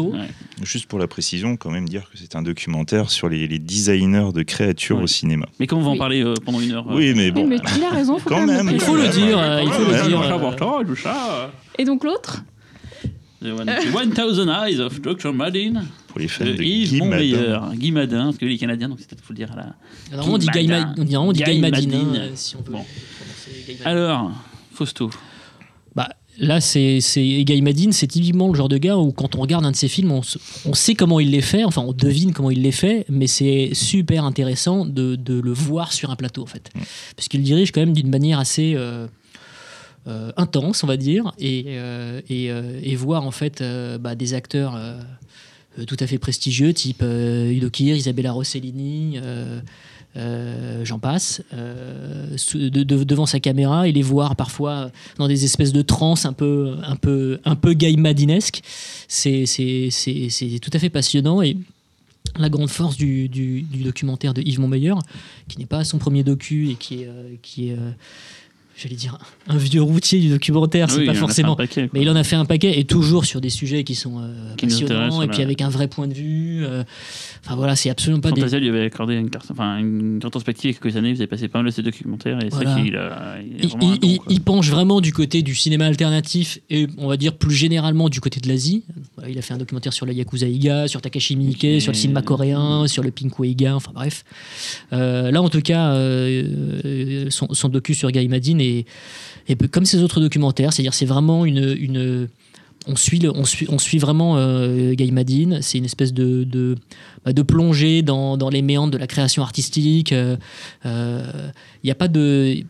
Le, point de vue de, le point de vue de Yves, en fait, c'est vraiment bah, de, laisser, euh, de laisser les personnes qu'il filme respirer. C'est-à-dire qu'on les voit vivre, on les voit sur un plateau, on les voit tourner, et, euh, et, euh, et on a l'impression en fait, d'être avec eux. Quoi.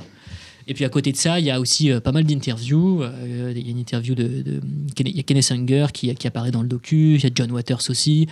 Et, euh, donc du coup, c'est super intéressant de voir, de voir toutes ces personnalités-là parler du, du, du système Gaimadine, euh, qui est quand même un système très primitif, bricolé, et, euh, et, euh, et qui donne de- des films qui sont tout à fait uniques. Ah oui, il y a aussi les frères Coué aussi dans le docu. Enfin bref, il y a, il y a une, une palanquée d'intervenants, et, et c'est c'est super rythmé, c'est passionnant, et, et, je pense que le, le- le film peut tout à fait intéresser des gens qui n'ont absolument pas vu de film de Gaimadine. Ça, c'est quand même important. C'est qu'il ne laisse absolument pas sur le côté les, les- les- les non-experts en fait en Gaimadine.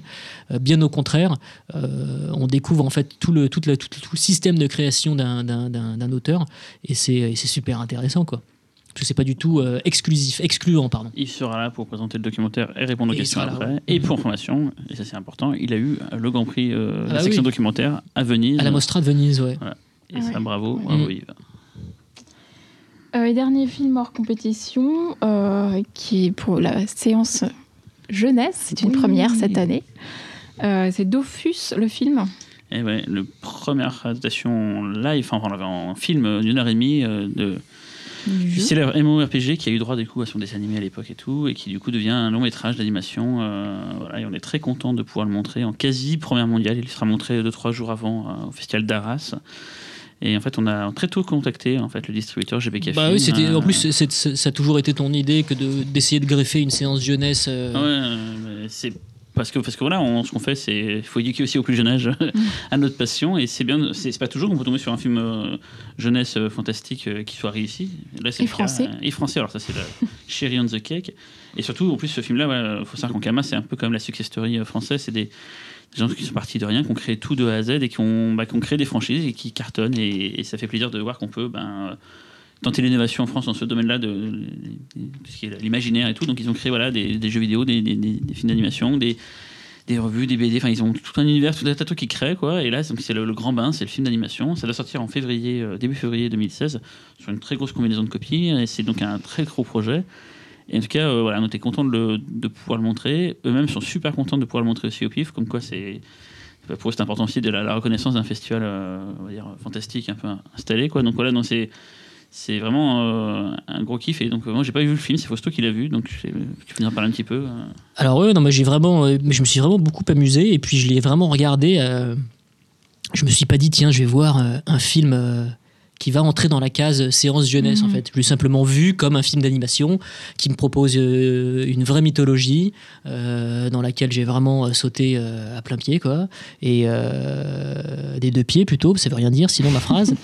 et euh, et euh, non, déjà le premier truc qui m'a qui m'a qui m'a interpellé, c'est euh, la qualité technique. Parce que euh, on, pourrait penser en fait, même si aujourd'hui il y a quand même des films d'animation français qui sont d'un niveau euh, euh, tout à fait tout à fait correct, voire impressionnant pour certains. Ou alors on pourrait penser qu'un film d'animation de fantasy français du- d'une heure quarante et des poussières en fait, bah, pourrait être un petit peu on va dire à la ramasse techniquement, par moment, ou surtout euh, pourrait pâtir de, bah, de la comparaison avec euh, des productions euh, soit nord-américaines, soit même asiatiques. Mais là, ce qui est intéressant, c'est qu'il y a un vrai. dé- Déjà, le style est très métissé, c'est-à-dire qu'on se retrouve quand même avec des influences qui sont clairement issues en fait de l'animation japonaise et du manga. Tout ça est extrêmement bien digéré. Moi, j'étais, je, suis absolument pas joueur en fait.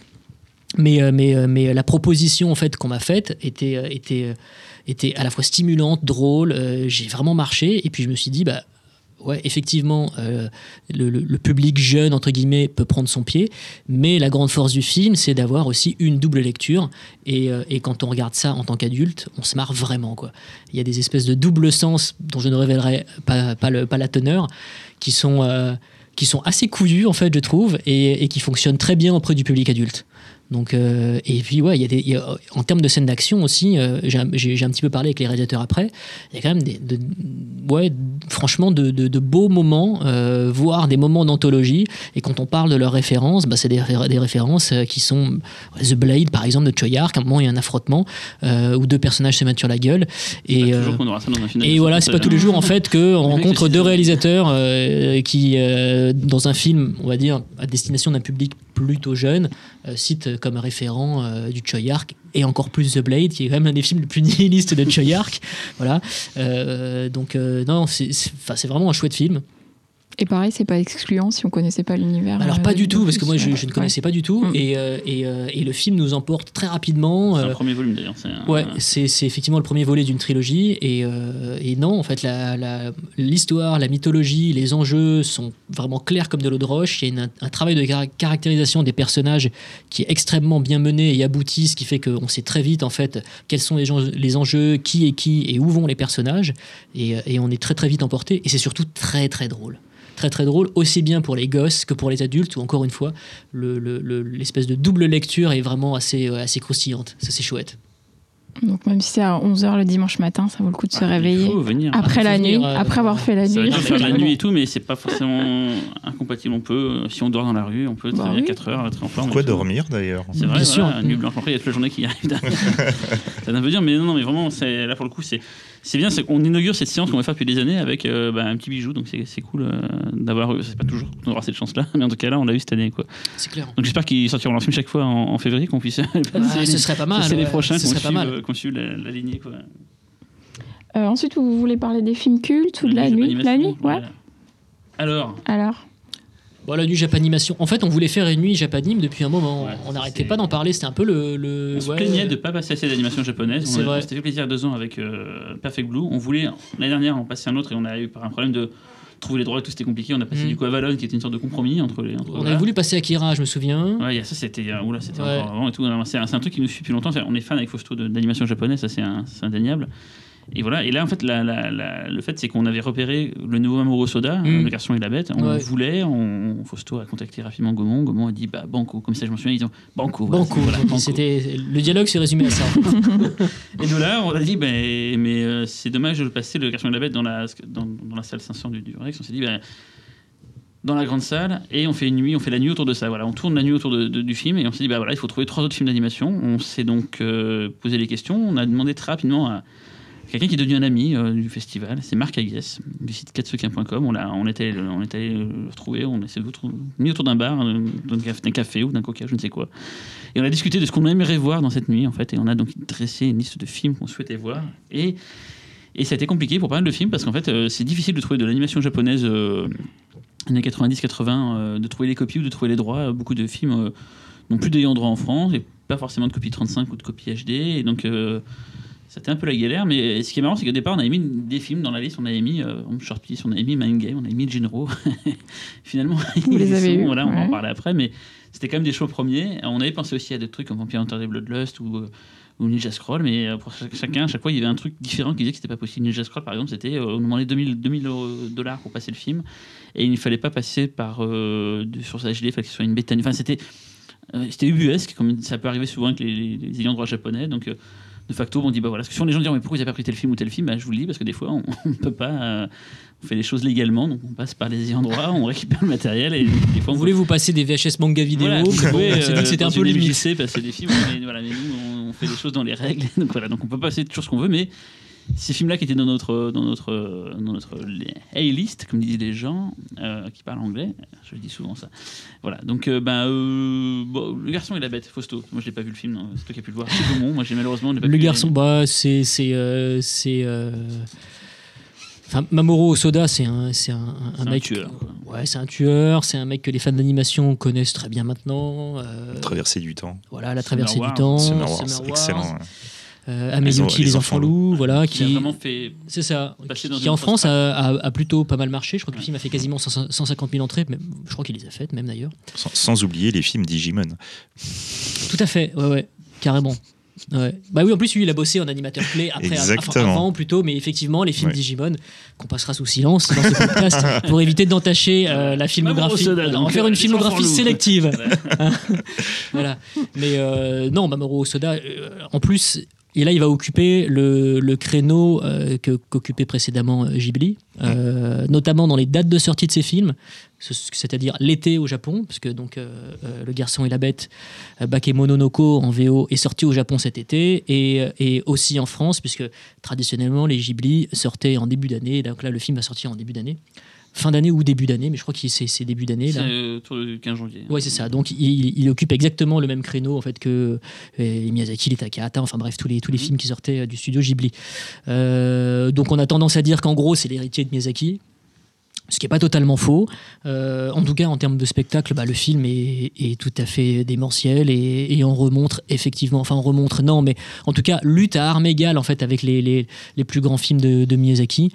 Euh, c'est l'histoire d'un- orphelin en fait qui, euh, euh, au détour d'une ruelle de, de Shibuya, l'un des quartiers préférés de, de Cyril, tombe dans une espèce de ruelle qui abrite en fait une espèce de je dis beaucoup une espèce de, je suis désolé, qui abrite un passage secret en fait, qui le conduit vers un, monde peuplé de monstres. Il va arriver dans ce monde peuplé de monstres et euh, il va très vite tomber euh, sur une bête caractérielle et surpuissante euh, qui va l'entraîner à devenir un, combattant martial aguerri. Et, voilà, les deux vont se détester au départ et puis ensuite ils vont s'apprécier et puis bah, le gamin va grandir et ensuite il va faire des allers-retours en fait avec le véritable monde et le monde, des monstres et, euh, et il va être tiraillé en fait entre ces deux univers. Voilà, comme d'habitude, l'une des thématiques principales et l'une des obsessions premières de Mamoru Soda, c'est la famille. Il en est question dans ce film-là puisque c'est un orphelin euh, et puisqu'il a quand même des liens affectifs qui le, qui rattachent au monde, au monde réel, mais il en a créé de nouveaux euh, dans le monde des monstres. Et donc du coup, il va être tiraillé entre les deux. Et puis surtout, le monde réel va être menacé par les monstres. Enfin voilà, c'est super ambitieux, c'est extrêmement beau dans son intimisme, c'est spectaculaire dans ses scènes de combat, c'est percutant, c'est super drôle. euh, Visuellement, euh, bah voilà quoi, c'est du Osoda euh, en pleine possession de ses moyens, donc euh, bah, ça nous fout une bonne tarte quoi. C'est probablement, l'un- je pense qu'on, sans trop m'avancer, c'est peut-être déjà l'un de mes films préférés de l'année 2016. Surtout qu'au Soda, au fur et à mesure où il sort ses films, à chaque fois, c'est c'est un cran au-dessus. Carrément, Chaque c'est une vraie fois, montée en puissance, fois, quoi. C'est Mm. vraiment, Mm. c'est assez affolant. Ensuite, Mind Game, le film le plus what the fuck de la sélection. ce film, moi je Un film mais- protéiforme, euh, une sorte d'ovni euh, d'animation qui mélange un milliard de techniques différentes, qui l'adaptation d'un manga. Ouais, et le manga est génial là aussi d'ailleurs, n'hésitez pas. Yamacho, ouais, ouais, de Robin Nishi. Et donc euh, Mind Game, que dire sur Mind Game? Un Moi, qui a ouais. beaucoup lui à l'époque, donc, et qui a très peu été montré en France. Il n'est pas sorti officiellement, en tout cas en salle, il est sorti en DVD chez Potemkin. Mm. Et il y a eu deux trois projections à l'époque dans des festivals, mais Tu l'as vu Xavier ouais? Ah oui, je l'ai vu. Très, très, on va, on va quand même laisser Xavier, la parole à Xavier c'est parce qu'on n'arrête pas de parler depuis tout à l'heure, on va, on va vous saouler. Non, euh, disons que moi, ce sera, je- c'est plutôt la- l'anecdote de comment je l'ai vu Ah. euh, qui. Fais ton Christophe Lemaire, vas-y. Les- En fait, c'est Mind Game, euh, donc à l'époque, était vachement connu. Enfin, il avait une super réputation. Voilà. Et euh, j'ai eu, j'avais la possibilité de le voir un peu quand je voulais. Et en fait, je n'ai jamais voulu regarder ce film. Tout simplement, c'est j'avoue que le dessin me rebutait un peu. euh, la bande-annonce ne me plaisait pas du tout. euh. J'ai mis un temps, mais énorme avant de voir le film. Non, non, ça date, malheureux, ça date, ça date. Et, euh, et un jour, euh, voilà, bon, euh, j'étais malade, j'avais rien d'autre à faire. Il était là, euh, malade, offert. dire, euh, euh, psychologiquement ou physiquement euh, J'avais la crève. voilà. J'avais que ça à faire et tout. Je l'ai regardé et alors là, mais ça a été une claque mais monumentale. C'était euh, c'était n'importe quoi ce film. Mais en même temps, c'est enfin c'est vraiment une tuerie quoi. C'est vraiment une Enfin, tuerie. franchement, c'est le, c'est vrai- moi, pour moi, c'est le 2001 du, du- Ah, de l'animation. Jap. Et, je le mets vraiment. Moi, je l'ai revu, je l'ai beaucoup vu et re-revu. Et à chaque, enfin, je crois que je le mets dans mes 10 films préférés de tous les temps, en fait. Vraiment, C'est- juste incroyable. tellement les, ouf. les techniques utilisées, il y a vraiment un melting pot de techniques. euh, c'est- Enfin, franchement, le pro- la première demi-heure, à un moment, il y a un petit ventre mou quand même dans Oui, le. oui, mais c'est. Mais pas putain, grave. la première demi-heure, t'as l'impression d'avoir, je sais pas, t'as l'impression d'avoir de t'être injecté un truc ou d'avoir sniffé un produit parce que ça te propulse. Mais alors, mais putain. C'est Ah ouais. exactement ça. C'est très rare de le voir en salle. On Ah, va avoir la chance d'avoir une copie. Moi, euh, je serais dans la salle, parce que, putain, euh, j'ai toujours vu en ça, DVD, quoi. Mais pareil, hein, Une copie ça, HD, ça en euh, salle, j'ose même pas par imaginer. le- par Studio 4 degrés Celsius, on a cette chance-là. De, je sais pas, c'est la première fois que le film va être montré en HD restauré euh, dans un cinéma. Je pense, il était montré au Forum des images, c'est ce que nous avait dit Marc, oui, hein, je crois. C'était hein. en 35 mm. Oui, oui, non, non, bien sûr, bien on, sûr. On a directement le, on a- on a- c'est les producteurs directement avec qui on a été voir, parce qu'il n'y a plus de droit pour la France, en tout cas pour les- la salle. C'est toujours Potemkin qui a le droit pour la vidéo. Et du coup, ouais, c'est vraiment pour le coup euh, peut-être la première fois que le film va être montré en copie numérique euh, 2K euh, dans une salle de cinéma qui plus est donc la très grande salle du Grand Rex. Il faut bien le dire, je leur dis, la, la nuit est grande salle d'Europe. grande salle- La plus grande salle d'Europe. On compte sur vous pour la remplir. Il y a 2700 places, hein, donc parlez-en à vos copains. Il faut les remplir cette salle et ça va être, si ça se passe bien, une communion de l'animation japonaise. Mais on n'a pas encore dit tout ce qui va dedans en plus. Bah oui, puisqu'ensuite il y a Short Piece, Shotopisu, Shoto- Shotopisu, comme dirait euh, japonais. Shotopisu, Shotopisu. euh, Film omnibus produit par Katsushiro Otomo. Katsuhiro, Katsuhiro. Katsuhiro Otomo, donc euh, Monsieur Akira. Ouais, bah c'est, ça fait partie de ces films omnibus euh, d'un- du- d'une qualité exceptionnelle comme euh, Robot Carnival, euh, Mani Mani, enfin ce type de film. Mémorise. Mémorise évidemment, où euh, bah, il y a toujours une, une, une somme phénoménale de talent. euh. alors, alors après, chacun euh, va, va fixer sa préférence comme d'habitude sur, euh, sur, euh, sur, euh, sur un sketch ou sur un autre, mais euh, là en gros, c'est euh, le, projet commun, c'est que ce sont quatre, euh, quatre films et un jeu vidéo. C'est un projet global. ouais. Voilà, c'est une espèce de projet multimédia assez unique. hein. Je crois pas qu'il y ait eu de, de, de projet multimédia de la, de la sorte. Et la cinquième film, c'est le jeu vidéo. Voilà. Réalisé, réalisé par Suda Goichi, pour ceux qui connaissent. Voilà. Il y avait eu une tentative avec Blood, mais qui, avait foiré. Ouais, ouais. Oui. Là, c'est vraiment un truc qui, qui est tout à fait abouti. Et euh, bah, le, le, le, le- le socle commun en fait à tous ces cours, c'est le Japon, puisque l'idée c'est que ce sont quatre films donc, et un jeu vidéo qui sont autant de portraits du Japon. Ça va de l'Eredo jusqu'à l'hypertechnologie robotique. Et, euh, et effectivement. Encore une fois, le plus spectaculaire, c'est évidemment celui de Otomo, euh, qui suit, euh, qui suit euh, les pompiers euh, durant les rideaux. Et, euh, et, euh, vous verrez, il y a une technique d'animation et de dessin qui est euh, particulièrement euh, sublime. Et, euh, et que dire, si ce n'est que c'est encore une fois d'un- très très haut niveau. Le film est assez court, je crois qu'il fait une petite heure 10, une heure 8, quelque chose comme ça. Ce qui fait que du coup, on n'a absolument pas le temps de, de- de s'emmerder. Ce qui peut parfois être le cas dans, dans certains films à sketch un peu longs où euh, Tu as trois sketchs et que chacun fait euh, 30, 30 40 Ouais, c'est euh, ça. C'est les enjeux parfois sont un petit peu dilués. Alors là, c'est extrêmement punchy, parfois même un peu trop. Euh, C'est-à-dire que euh, a certains sketchs où on aurait envie en fait d'avoir un petit peu plus, ou alors de, bah, qu'ils soient conclus de manière peut-être un peu moins abrupte. Mais euh, mais encore une fois, euh, encore une fois, ça prouve que le Japon, on a vraiment dans le ventre en termes d'animation. Et euh, ouais, il y a aussi Shoei Morita aussi qui a, qui a réalisé, euh, réalisé l'un des sketchs. Il n'y a a pas que Otomo, mais euh, mais non, c'est un très très beau film, ouais. Et pour la petite histoire, on, avait, on s'était battu à l'époque pour l'avoir pour le PIF il y a deux ans. Ouais. mm. Et en fait, il voulait se mettre pour les Oscars, en fait, pour le film étranger du Japon. Et du coup, ça fait qu'il bloquait tous les festivals et on n'a pas pu le passer. Donc, euh, c'est un peu une revanche aussi de, de le montrer aujourd'hui. quoi.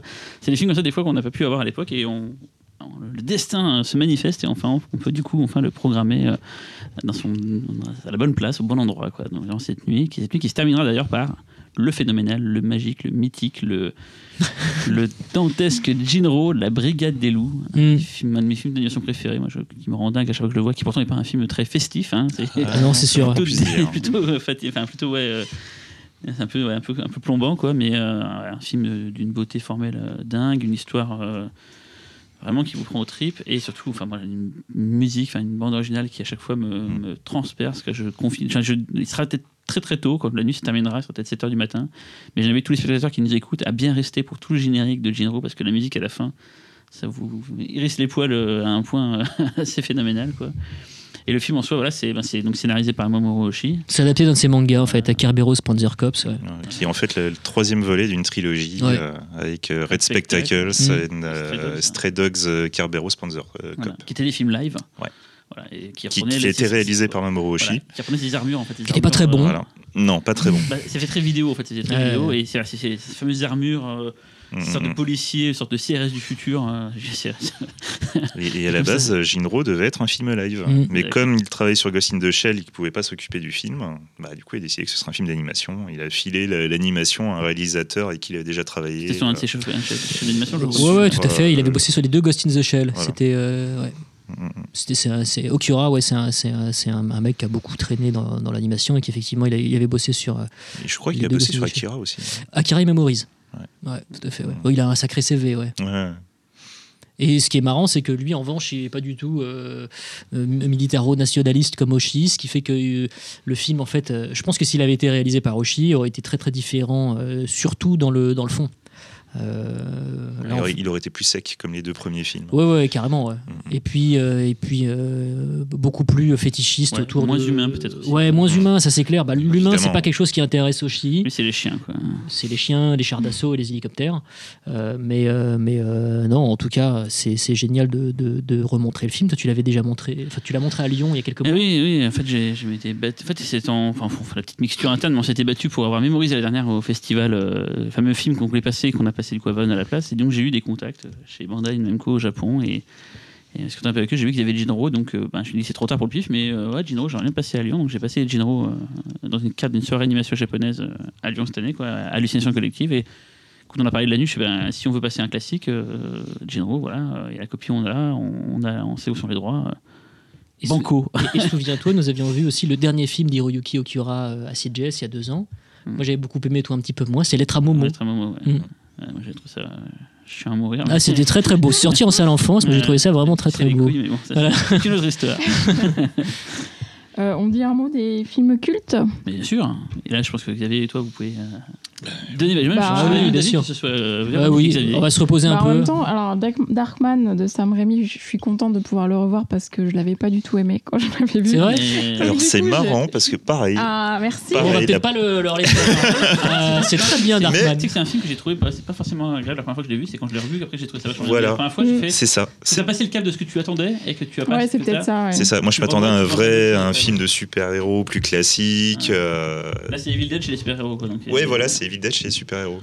Avec euh, littéralement les mêmes techniques de caméra. euh, Liam Neeson, euh, bien avant euh, la liste de Schindler. non, le, le film est très comic book et je me demande si à l'époque je l'avais pas trouvé trop comic book pour un film.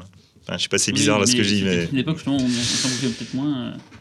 Mm. voilà. Non, mais t'as raison, parce que le film, dans, le, dans, le- dans son, dans, dans son style visuel, est super avant-gardiste. Ah oui. le méchant C'est Drake. Euh...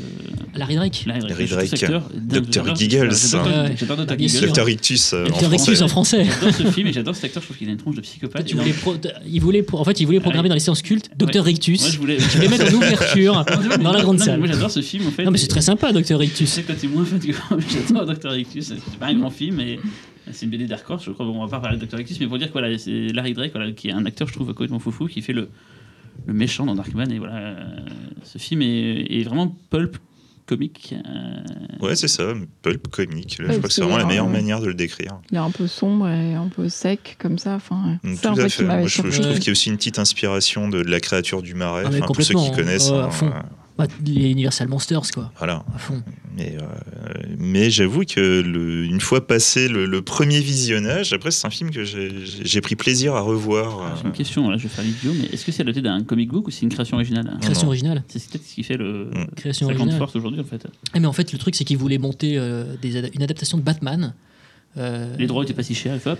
Non, il y- avait Batman et il y avait un autre, un autre comic Superman book aussi qui voulait, qui voulait adapter et malheureusement il n'a pas pu les adapter et donc du coup bah, il s'est rabattu sur une mythologie euh, créée de A à Z par lui et son frangin euh, Ivan Remy. Et, Là, c'est produit par Robert Tappert. et c'est Robert Tappert et c'est son premier film de studio. Euh, ce qui a été un petit peu compliqué d'ailleurs, puisque ça s'est pas toujours très très bien passé. Mais euh, bon, ouais, perso, je trouve que c'est son meilleur film. Alors, je vais, je vais choquer en fait. Sam Raimi, son meilleur C'est film. son meilleur film, et pour tout dire, je ne suis pas un grand fan de Evil Dead. Putain, Moi, je quitte le pif. hein. Non, non, j'aime bien Evil Dead, mais ce- ce- c'est- pour moi, ce n'est pas un film Un culte. grands À, titre perso. non, mais- chacun ses goûts, chacun ses et, goûts. Darkman, je trouve que c'est un, un chef-d'œuvre total. J'adore ce film. Euh, je trouve qu'il a complètement pigé. Batman à Oz. Ah oui, oui. à un moment, je me suis dit, il parle de Oz, la série. Ah non, tu parles du Magicien d'Oz. Mais, euh, non, enfin, franchement, je... c'est un des plus beaux rôles de Liam Neeson. Son personnage est super touchant. Euh, Le film arrive à combiner un style comic book euh, ultra maîtrisé avec, une, avec un côté, euh, ben, un vrai côté émotionnel. C'est-à-dire qu'on a, on- on- enfin, le, le film fait limite pleurer, je trouve. Il y a vraiment quelque chose de très très beau. Musique de Danny Elfman. euh, Musique de Danny Elfman, ouais. Qui collabore après sur La Mêle Ténèbres sur un morceau. Carrément. euh, Et puis en termes de mise en scène, c'est quand même du sacrément costaud. Puis il y a des maquettes ça- aussi dans le film d'ailleurs, ça se fait Oui, toujours oui. plaisir. C'est clair. les petites maquettes. Et, Beaucoup euh, d'effets optiques, je me souviens aussi de, de Carrément, compositing et tout. de- voilà. Mm. Plus ou moins réussi, soyons Oui, honnêtes. ça fait- Ouais, ouais. Voilà. Faire des poursuites en ça- aussi. Voilà. Mais ça n'entache rien à la, qualité du film. Non, parce que c'est quand même un film de studio expérimental, quoi. Enfin, Ouais, c'est fou euh, qu'on lui ait laissé faire ça. Euh. le, le personnage principal n'est pas forcément tout le temps très sympathique. hein. Il y a toujours ce côté un peu à moitié fou, euh, tragique, mais en même Mhm. temps, euh, il y a des fois on a vraiment beaucoup de mal à rester attaché à- à ce qu'il fait. Mais bon, Ensuite, autre réalisateur culte, Georges Romero avec Incident de parcours. Monkey un Shine. excellent Celui-là, je l'ai pas vu. Ah bah, tu seras dans la salle. Ah oui. je serais dans, Excellent dans la film. salle. Ah, c'est clair. Quelle claque. Bah, Ça nous sort des films de zombies habituels de Romero. Là, on plus dans une sorte de fantastique un peu dramatique, euh, avec une relation euh, bizarroïde euh, entre un, un personnage euh, qui se retrouve handicapé en chaise roulante. Ouais. Tu m'arrêtes hein, si je dis des conneries, parce que ça fait très longtemps que j'ai pas vu le film. Et euh, qui va se retrouver euh, dans ses gestes quotidiens, être aidé par un singe, comme on, on pourrait donner un chien, un aveugle, euh, enfin voilà quoi. Et la relation bizarroïde qui est entre l'homme et le singe va forcément, au bout d'un moment, devenir de plus en plus étrange jusqu'à devenir, euh, on ne sait plus qui contrôle qui, euh, qui a la main sur l'autre. Euh, C'est un film qui est- que je trouve très intéressant euh, de la part de Romero. Bon, alors là, je c'est vous son- laisse quoi hein. Non, non, non, mais Premier film de studio aussi, c'est ça premier film Ouais. de studio. Premier film de studio. C'est que tu me disais quand tu avais fait les textes du catalogue, tu t'es rendu compte que tous les films qu'on passait de la séance culte à part l'enfant miroir Ouais, étaient des premiers films de C'est studio ça. pour leurs auteurs qui sont des auteurs confirmés, mais Ouais. c'était leur premier film de studio. carrément. Parce que du coup, The Thing pour Carpenter, c'est le cas Premier aussi. film de Premier studio. film de studio, ouais, ouais. Et pour Romero, bah, je trouve que c'est son meilleur film. Ah, non, mais ouais. j'adore, j'adore. Alors pour le coup. que pour The Thing, c'est un de mes films préférés de Carpenter, du coup, je vais devoir faire pareil que lui. euh. Non mais c'est vrai que c'est c'est c'est euh, j'adore euh, j'adore euh, ces films de zombies ça c'est c'est inattaquable il y a pas grand chose à à chaque fois qu'il est sorti du film de zombies, Ouais, moi, j'ai toujours trouvé que ça donnait non quelque je, chose de suis très d'accord intéressant. ouais, ouais, je suis d'accord Night Riders. ah c'est passionnant J'adore. ouais, c'est Alors là, génial J'adore Night Riders. Et même. Bruiser. Moi, Ah. j'aime bien Bruiser. je défends Bruiser Ah, Ah, je défends Bruiser. deux qui avaient aimé Bruiser. Non, je Ouais. C'est défends le Bruiser tueur à la mallette d'outillage, c'est ça Non, ça c'est Toolbox Murder, c'est, c'est, c'est, Ah euh, oui. il a un C'est masque. euh, Ah que c'est- C'est c'est l'homme qui perd son visage. Ouais. C'est lui, c'est Toolbox Murder aussi. non Euh, non, non, non, c'est, non, euh, non, non. C'était c'est, Toby euh, Hooper. Toby Hooper, Ah. qui est l'autre grand perdant Pardon. du cinéma fantastique. Ah, il a perdu plus vite malheureusement que Ah, Romero Hooper, il a, oui, il a même Voilà, jamais et donc, trop, euh, quitte à me faire moi aussi fouetter en public, je n'aime pas les films de Toby Hooper. Ah, Voilà. alors euh, moi je l'ai Sauf Massacre à la tronçonneuse, que j'aime bien. Mais c'est tout. Tout le reste, C'est je, je ah la soirée des déteste. coming Non, out Ouais, c'est Ah, vrai t'aimes pas le crocodile de la mort Ah, je déteste le crocodile de la mort. C'est vrai, mais vraiment, visuellement, je le trouve mais dégueulasse. Ah, le film Ah ouais, je- dégueulasse. Oui, non, C'est mais dégueulasse c'est tourné en studio et tout il y a Non, un truc non, à je- vraiment ah, euh, ça on marche pas. Ouais. Mais bon, bref. moi j'aurais bien aimé je pense que l'année prochaine on va passer le crocodile de la mort non, oh. ah non non ça tue le Ah, crocodile de la mort C'est un remake plus récent. Euh. Euh, ça va pas, ça tue la mort. Ou alors on va passer les crocodiles de New Image là. qu'il a fait. Non, non, pas que Ah non, là, faut pas déconner. C'est rigolo les plastiques. J'adore. moi. Bref, euh, donc, incident Donc, de ouais, parcours. ouais. euh, Non, mais un de parcours, ouais. Et puis, euh, et puis en plus, c'est cool de, re- de revoir, euh, enfin de revoir. C'est pas comme si on le voyait tout le temps, mais euh, John Panko, euh, mm, mm, mm. qui est un acteur, euh, enfin qui- surtout, euh, surtout connu pour avoir tourné dans To Live and Die in LA. Euh, C'était lui qui donnait la réplique à William Peterson.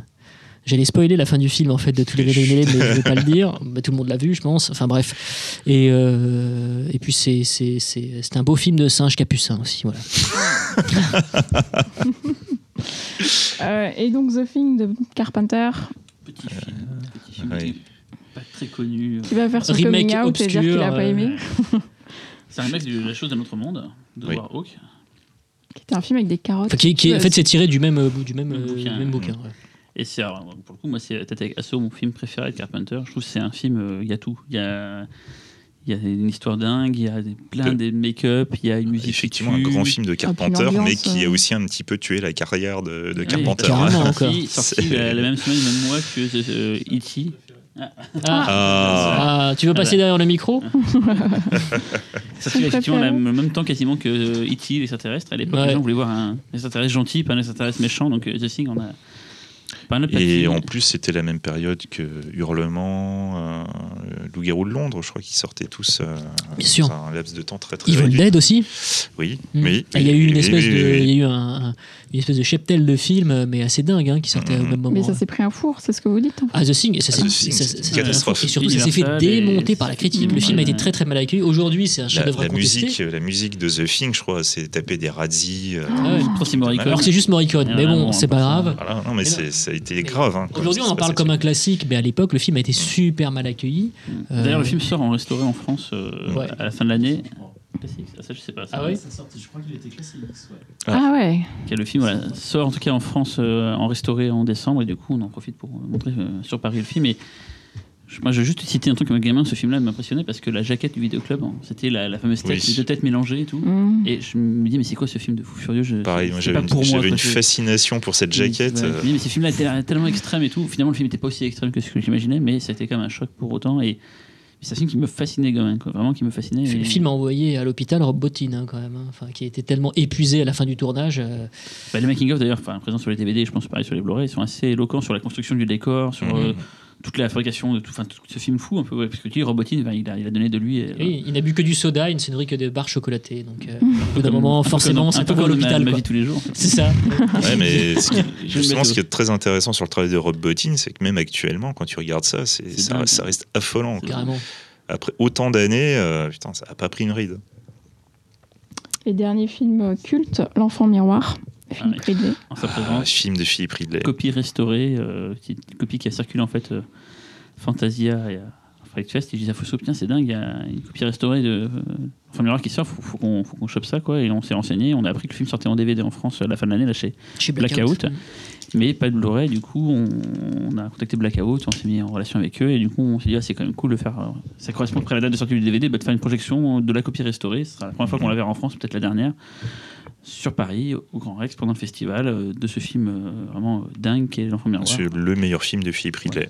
en sa présence, ce qui n'est pas quelqu'un forcément très. Le meilleur film en sa présence ou le meilleur Non, Le- son meilleur film. Je sais pas si c'est un de ses meilleurs films, parce que j'a- j'adore Heartless, mais, mais c'est vraiment un film. euh. Moi j'adore Dark Moon. Moi, Heartless, c'est celui que j'aime le moins. D'accord.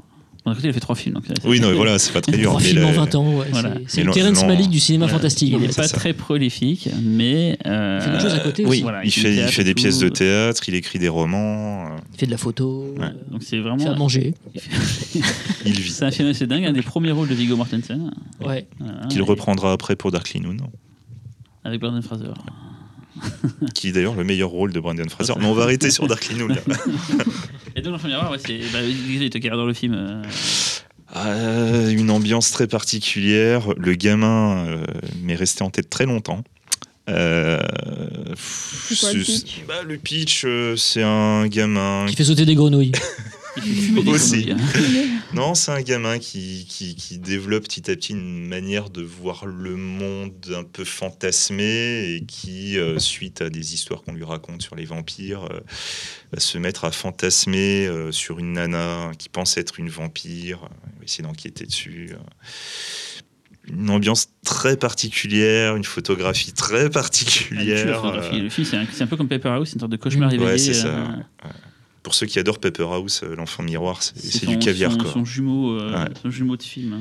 Non, le film est vraiment, le film est fascinant quoi. Je- Et, En tout cas, la filmo de, de Philippe Ridley elle est super cohérente dans, dans les thématiques. Ça, ça Mhm. parle toujours de personnages qui voient le monde euh, avec un regard extrêmement euh, particulier et qui vont freaks, ces espèces de frics et, euh, et en même temps Philippe Ridley lui-même c'est ils ont une vision qui est erronée en fait c'est-à-dire qu'il reconnaît tout à fait que bah, ces personnages ils, ils font fausse route quoi se ils se plantent quoi et, et que du coup en fait la- la- quelque part la découverte de la de la réalité elle passe par euh, par le sacrifice quoi C'est ça. et euh, c'est pour ça que le feu a une, une importance assez capitale en fait chez Philippe Ridley. Et euh, ouais, bah, c'est- c'est un cinéaste dont on aimerait voir plus de films, mais en même temps, le fait qu'il en ait fait que trois, ça le rend tellement précieux. Mm. C'est-à-dire, On, on est partagé entre l'envie d'en voir plus et en même temps, j'aurais pas envie que le, film de mec trop, ouais. ouais, fasse un film de trop. À son ou alors- niveau, trois films, ça, film de trop, c'est. Ouais, c'est quand même. euh, Il y a de la marge. c'est ça. C'est vrai que du coup, ces films restent vraiment en tête, hein, que ce soit les plans. Enfin, moi, l'enfant miroir, je l'ai pas revu depuis. euh, pff, ça doit faire au moins 15 ans que je l'ai pas vu. J'ai encore en tête des plans euh, particuliers avec le champ, la Ouais. maison au loin. Enfin, c'est vraiment. alors, Heartless, quand je l'avais découvert, en tout cas, bon, je parle d'Heartless, mais ça avait vraiment été le film de l'année. Enfin, c'est, je l'avais vu à CJS, et j'étais sorti, je me suis dit, mais putain, qu'est-ce que c'est Je connaissais pas du tout Philippe Ridley à l'époque, j'avais rien vu de lui, quoi. Et je fais, putain, mais c'est. C'est dingue ce film. Et pourtant, C'est euh, en 2009, hein, c'est ça. 2009, hein. ouais, et ça m'avait ça m'avait rendu fou. Ce film m'avait rendu fou, quoi. La musique de David Julian qui faisait les BO pour, euh, pour The par exemple, ou, ou de. S'appelle de. euh, Christopher Nolan, par exemple. Voilà, c'est une Ouais. super belle musique. Voilà, un très très beau film. Voilà, voilà, c'est. Mais pareil, Darkly Noon, euh, enfin, à chaque fois que je vois un film avec Brendan Fraser, je pense automatiquement à Darkly Noon. Pas la momie. Non, pas la momie, non. Ah non, surtout pas. Pas les Looney Tunes C'est Space à pas la même référence. hein. Et alors, un Et un petit mot sur les courts-métrages. Alors, euh, on ne les voit pas avec Fausto, donc on n'a pas de. Ah non, ça fallait pas le dire. euh. Non, mais c'est c'est parce que c'est Benjamin Leroy qui fait la sélection. pour les courts-métrages internationaux et c'est Erwan Chaffio pour les courts-métrages français, donc on leur fait entièrement confiance et souvent on découvre les, les films. Et après, euh, bah, on déchante. Quand on les découvre, euh, Ouais, c'est une Par catastrophe. contre, et- on peut parler du jury, Oui, tout à fait. parce que le jury, on a notamment à dire. Pour la Ah ouais. compétition française, il y a un jury. Voilà, C'est jury, ça. C'est bah, c'est le, le, le- le dernier bastion juryesque officiel. En fait, c'est le jury du court-métrage court-métrage, français. Qu'on veut à chaque fois euh, protéiforme, j'allais dire ce mot. Mais c'est ça. Mais tu l'as tu l'as- dit tu l'as dit tout à l'heure, mais c'est bien. C'est c'est Tubulaire, c'est bien aussi Non, mais ou c'est non Tubulaire. le vocabulaire je veux dire des, des, des mots à plus de trois syllabes, mais c'est voilà, à chaque fois on essaie d'avoir peut-être un réalisateur, un acteur, un, un scénariste, un dessinateur de BD, un musicien. Enfin, on essaie de changer à chaque fois et tout. Et cette année, on a un peu tout ça. Même si on a quand même beaucoup de réalisateurs finalement, en fait, Euh, on en a quatre pour un, un musicien, quoi. C'est vrai, on en, on en a, on, en a trois, on va dire très, trois confirmés, et puis un quatrième de fait, puisqu'il a réalisé euh, l'adaptation de, de sa propre bande dessinée, Run. Ouais. Mm. Donc, Donc Ron. Ron, dessinateur. Run, bah, dessinateur, écurie Ankama, en fait. Mhm. Euh, il dirige d'ailleurs le label 619, qui est un label très axé culture urbaine, euh, street art, euh, art, tout ça, etc. Donc, euh, c'est. Un bouquin d'ailleurs sur le nanar, euh, fait par nos amis de Nanarland. Ouais, c'est le label 619 qui sort ça d'ailleurs? Ah, Il y a d'autres labels qui ont un chiffre chez Ankama? Euh, Non, mais, mais le label 619, c'est particulier chez Ankama. Mais d'accord, ok. un label avec un chiffre. Voilà, mais, mais en tout cas, c'est donc lui se, se chapeaute tout ça et c'est c'est aussi l'auteur en fait d'une bande dessinée qui s'appelle Moutafoukaz qui sort d'ailleurs son dernier volume, qui vient, le dernier volume vient de sortir, pardon, c'est le cinquième, et, euh, et qui a été euh, bah, adapté, il l'a adapté euh, lui-même au, enfin, au cinéma. Le, le- le film est terminé, mais pas totalement, enfin il est Et encore... qui, qui est le studio qui fait le film? le studio 4 degrés C, Qui fait quoi d'autre? Qui fait Mind Game, Voilà, il y a Voilà. des cohérences. Hein, on n'est pas. bien sûr. Hein, et Ankama qui, qui fait le Moutafakas fait aussi Dofus. euh, voilà, il y a une sorte de, Voilà. de cohérence dans le, la On a programmation. beaucoup réfléchi, on a beaucoup réfléchi, mais en fait, on fonctionne surtout au coup de cœur par Oui. rapport aux membres du jury qu'on choisit. C'est euh, tu avais choisi Run bien avant qu'on Voilà. prenne Dofus, en fait. on- euh, C'est ça, exact, bien sûr, ouais, carrément. Donc, on- Tout comme Joyce Nachawati a été choisi très tôt, Tout à fait, ouais.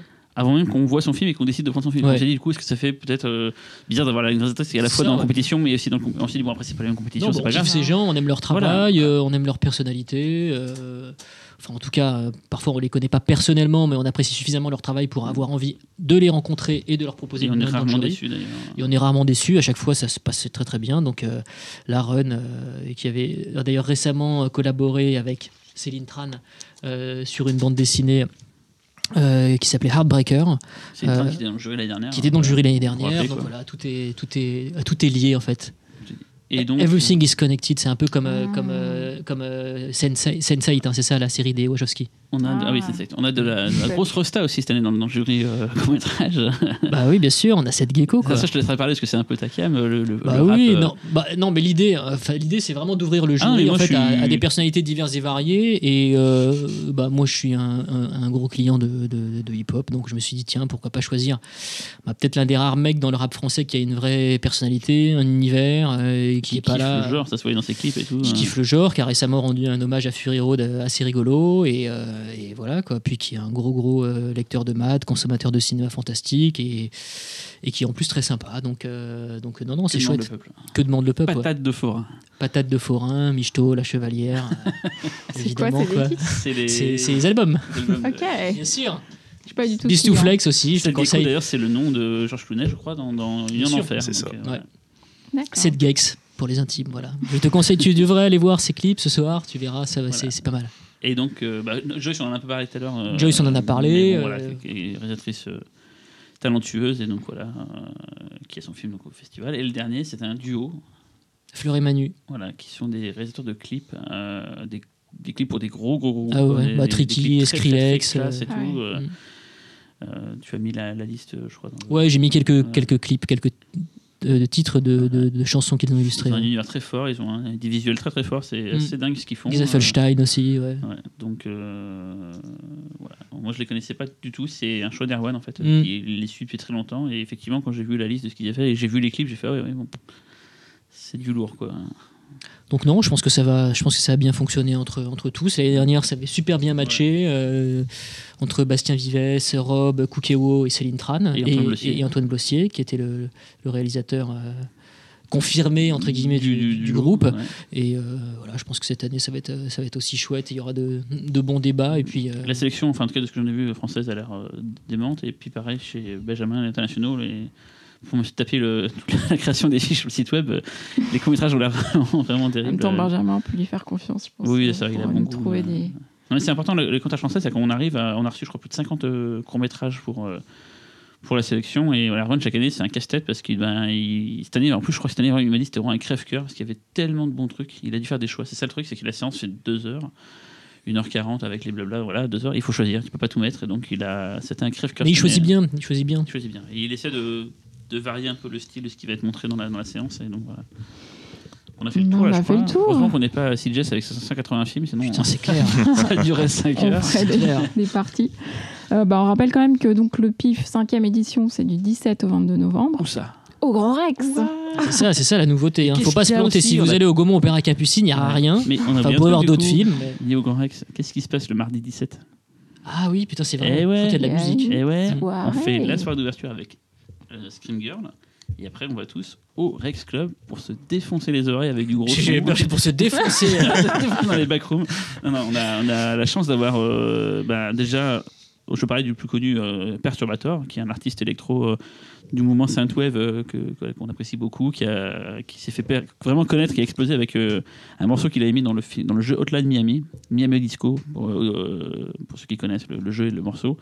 Et depuis, il a explosé. C'est un peu le, le bras droit frérot, je sais pas comment on peut dire, de Carpenter Brut, qui avait du coup été euh, la musique de l'année dernière pour la- la- l'édition 2014 du festival. Et voilà, donc Perturbator qui va donc faire un DJ7 euh, au S Club pour, euh, pour les 5 ans du festival, dans cette grosse fête qu'on attend euh, impatiemment, et qui sera du coup secondée euh, par les Double Dragons. Alors Double Dragons, c'est un peu les, les enfants du PIF, enfin, ils existaient bien avant nous, mais en tout cas, euh, le PIF leur doit beaucoup. C'est que les trois premières éditions, les bandes annonces qu'il y avait avant chaque séance, c'est une musique de Double Dragon, qui est un groupe montpelliérain d'électro qui, juste à mon avis, cartonne à donf. Et c'est juste un dommage que ce soit pas encore très connu, parce que c'est pour moi euh, Mm. des groupes d'électro français les plus intéressants euh, actuellement. Donc là, ils sortent leur premier album pile poil pour la soirée euh, du 17 novembre, et il va être disponible d'ailleurs, il sera vendu le soir de la, de la, de la soirée au Rex Club. Et euh, bah, j'espère qu'ils vont euh, atteindre un plus grand nombre parce que franchement, euh, leur son il est dément. Moi je me souviens qu'à l'époque j'ai failli avoir plein d'accidents de bagnole quand je conduisais avec leur musique parce que j'avais tendance à, à me rendre fou et à accélérer comme un dingue. Quoi. Non, non, j'ai j'ai écouté leur Au volant de ta Clio, c'est ça J'ai écouté leur son mais à donf. Voiture sans permis. C'est ça. Un plaisir de, de, bah, de pouvoir les avoir en 17 le soir avec le Perturbator et ça va être vraiment être dément cette soirée euh, au Rex Club euh, dans un lieu mythique de la scène d'électro française. C'est clair. Voilà, séance, enfin soirée ouverte au public, il faut payer, mais, Et, gratos si vous avez acheté le pass Ah. festival, 99 euros, qui vous permet de voir tous les films du festival, d'assister à la nuit Jap Animation et de rentrer gratos, tranquille, à la soirée du 17. Voilà. Et une file d'attente spéciale plus rapide. Une file d'attente Voilà. spéciale. Voilà. En revanche, les consommations à l'intérieur du Rex Club, Voilà. elles sont à vos frais. hein. donc ne pensez pas que vous allez pouvoir, avec 99 euros, pouvoir vous bourrer la gueule gratos le premier soir. Non. payer, bon, je crois qu'on a fait le tour euh, bien comme il fallait. J'espère que ça vous a plu. Bah, rendez-vous au Grand Rex. Bah oui. À bientôt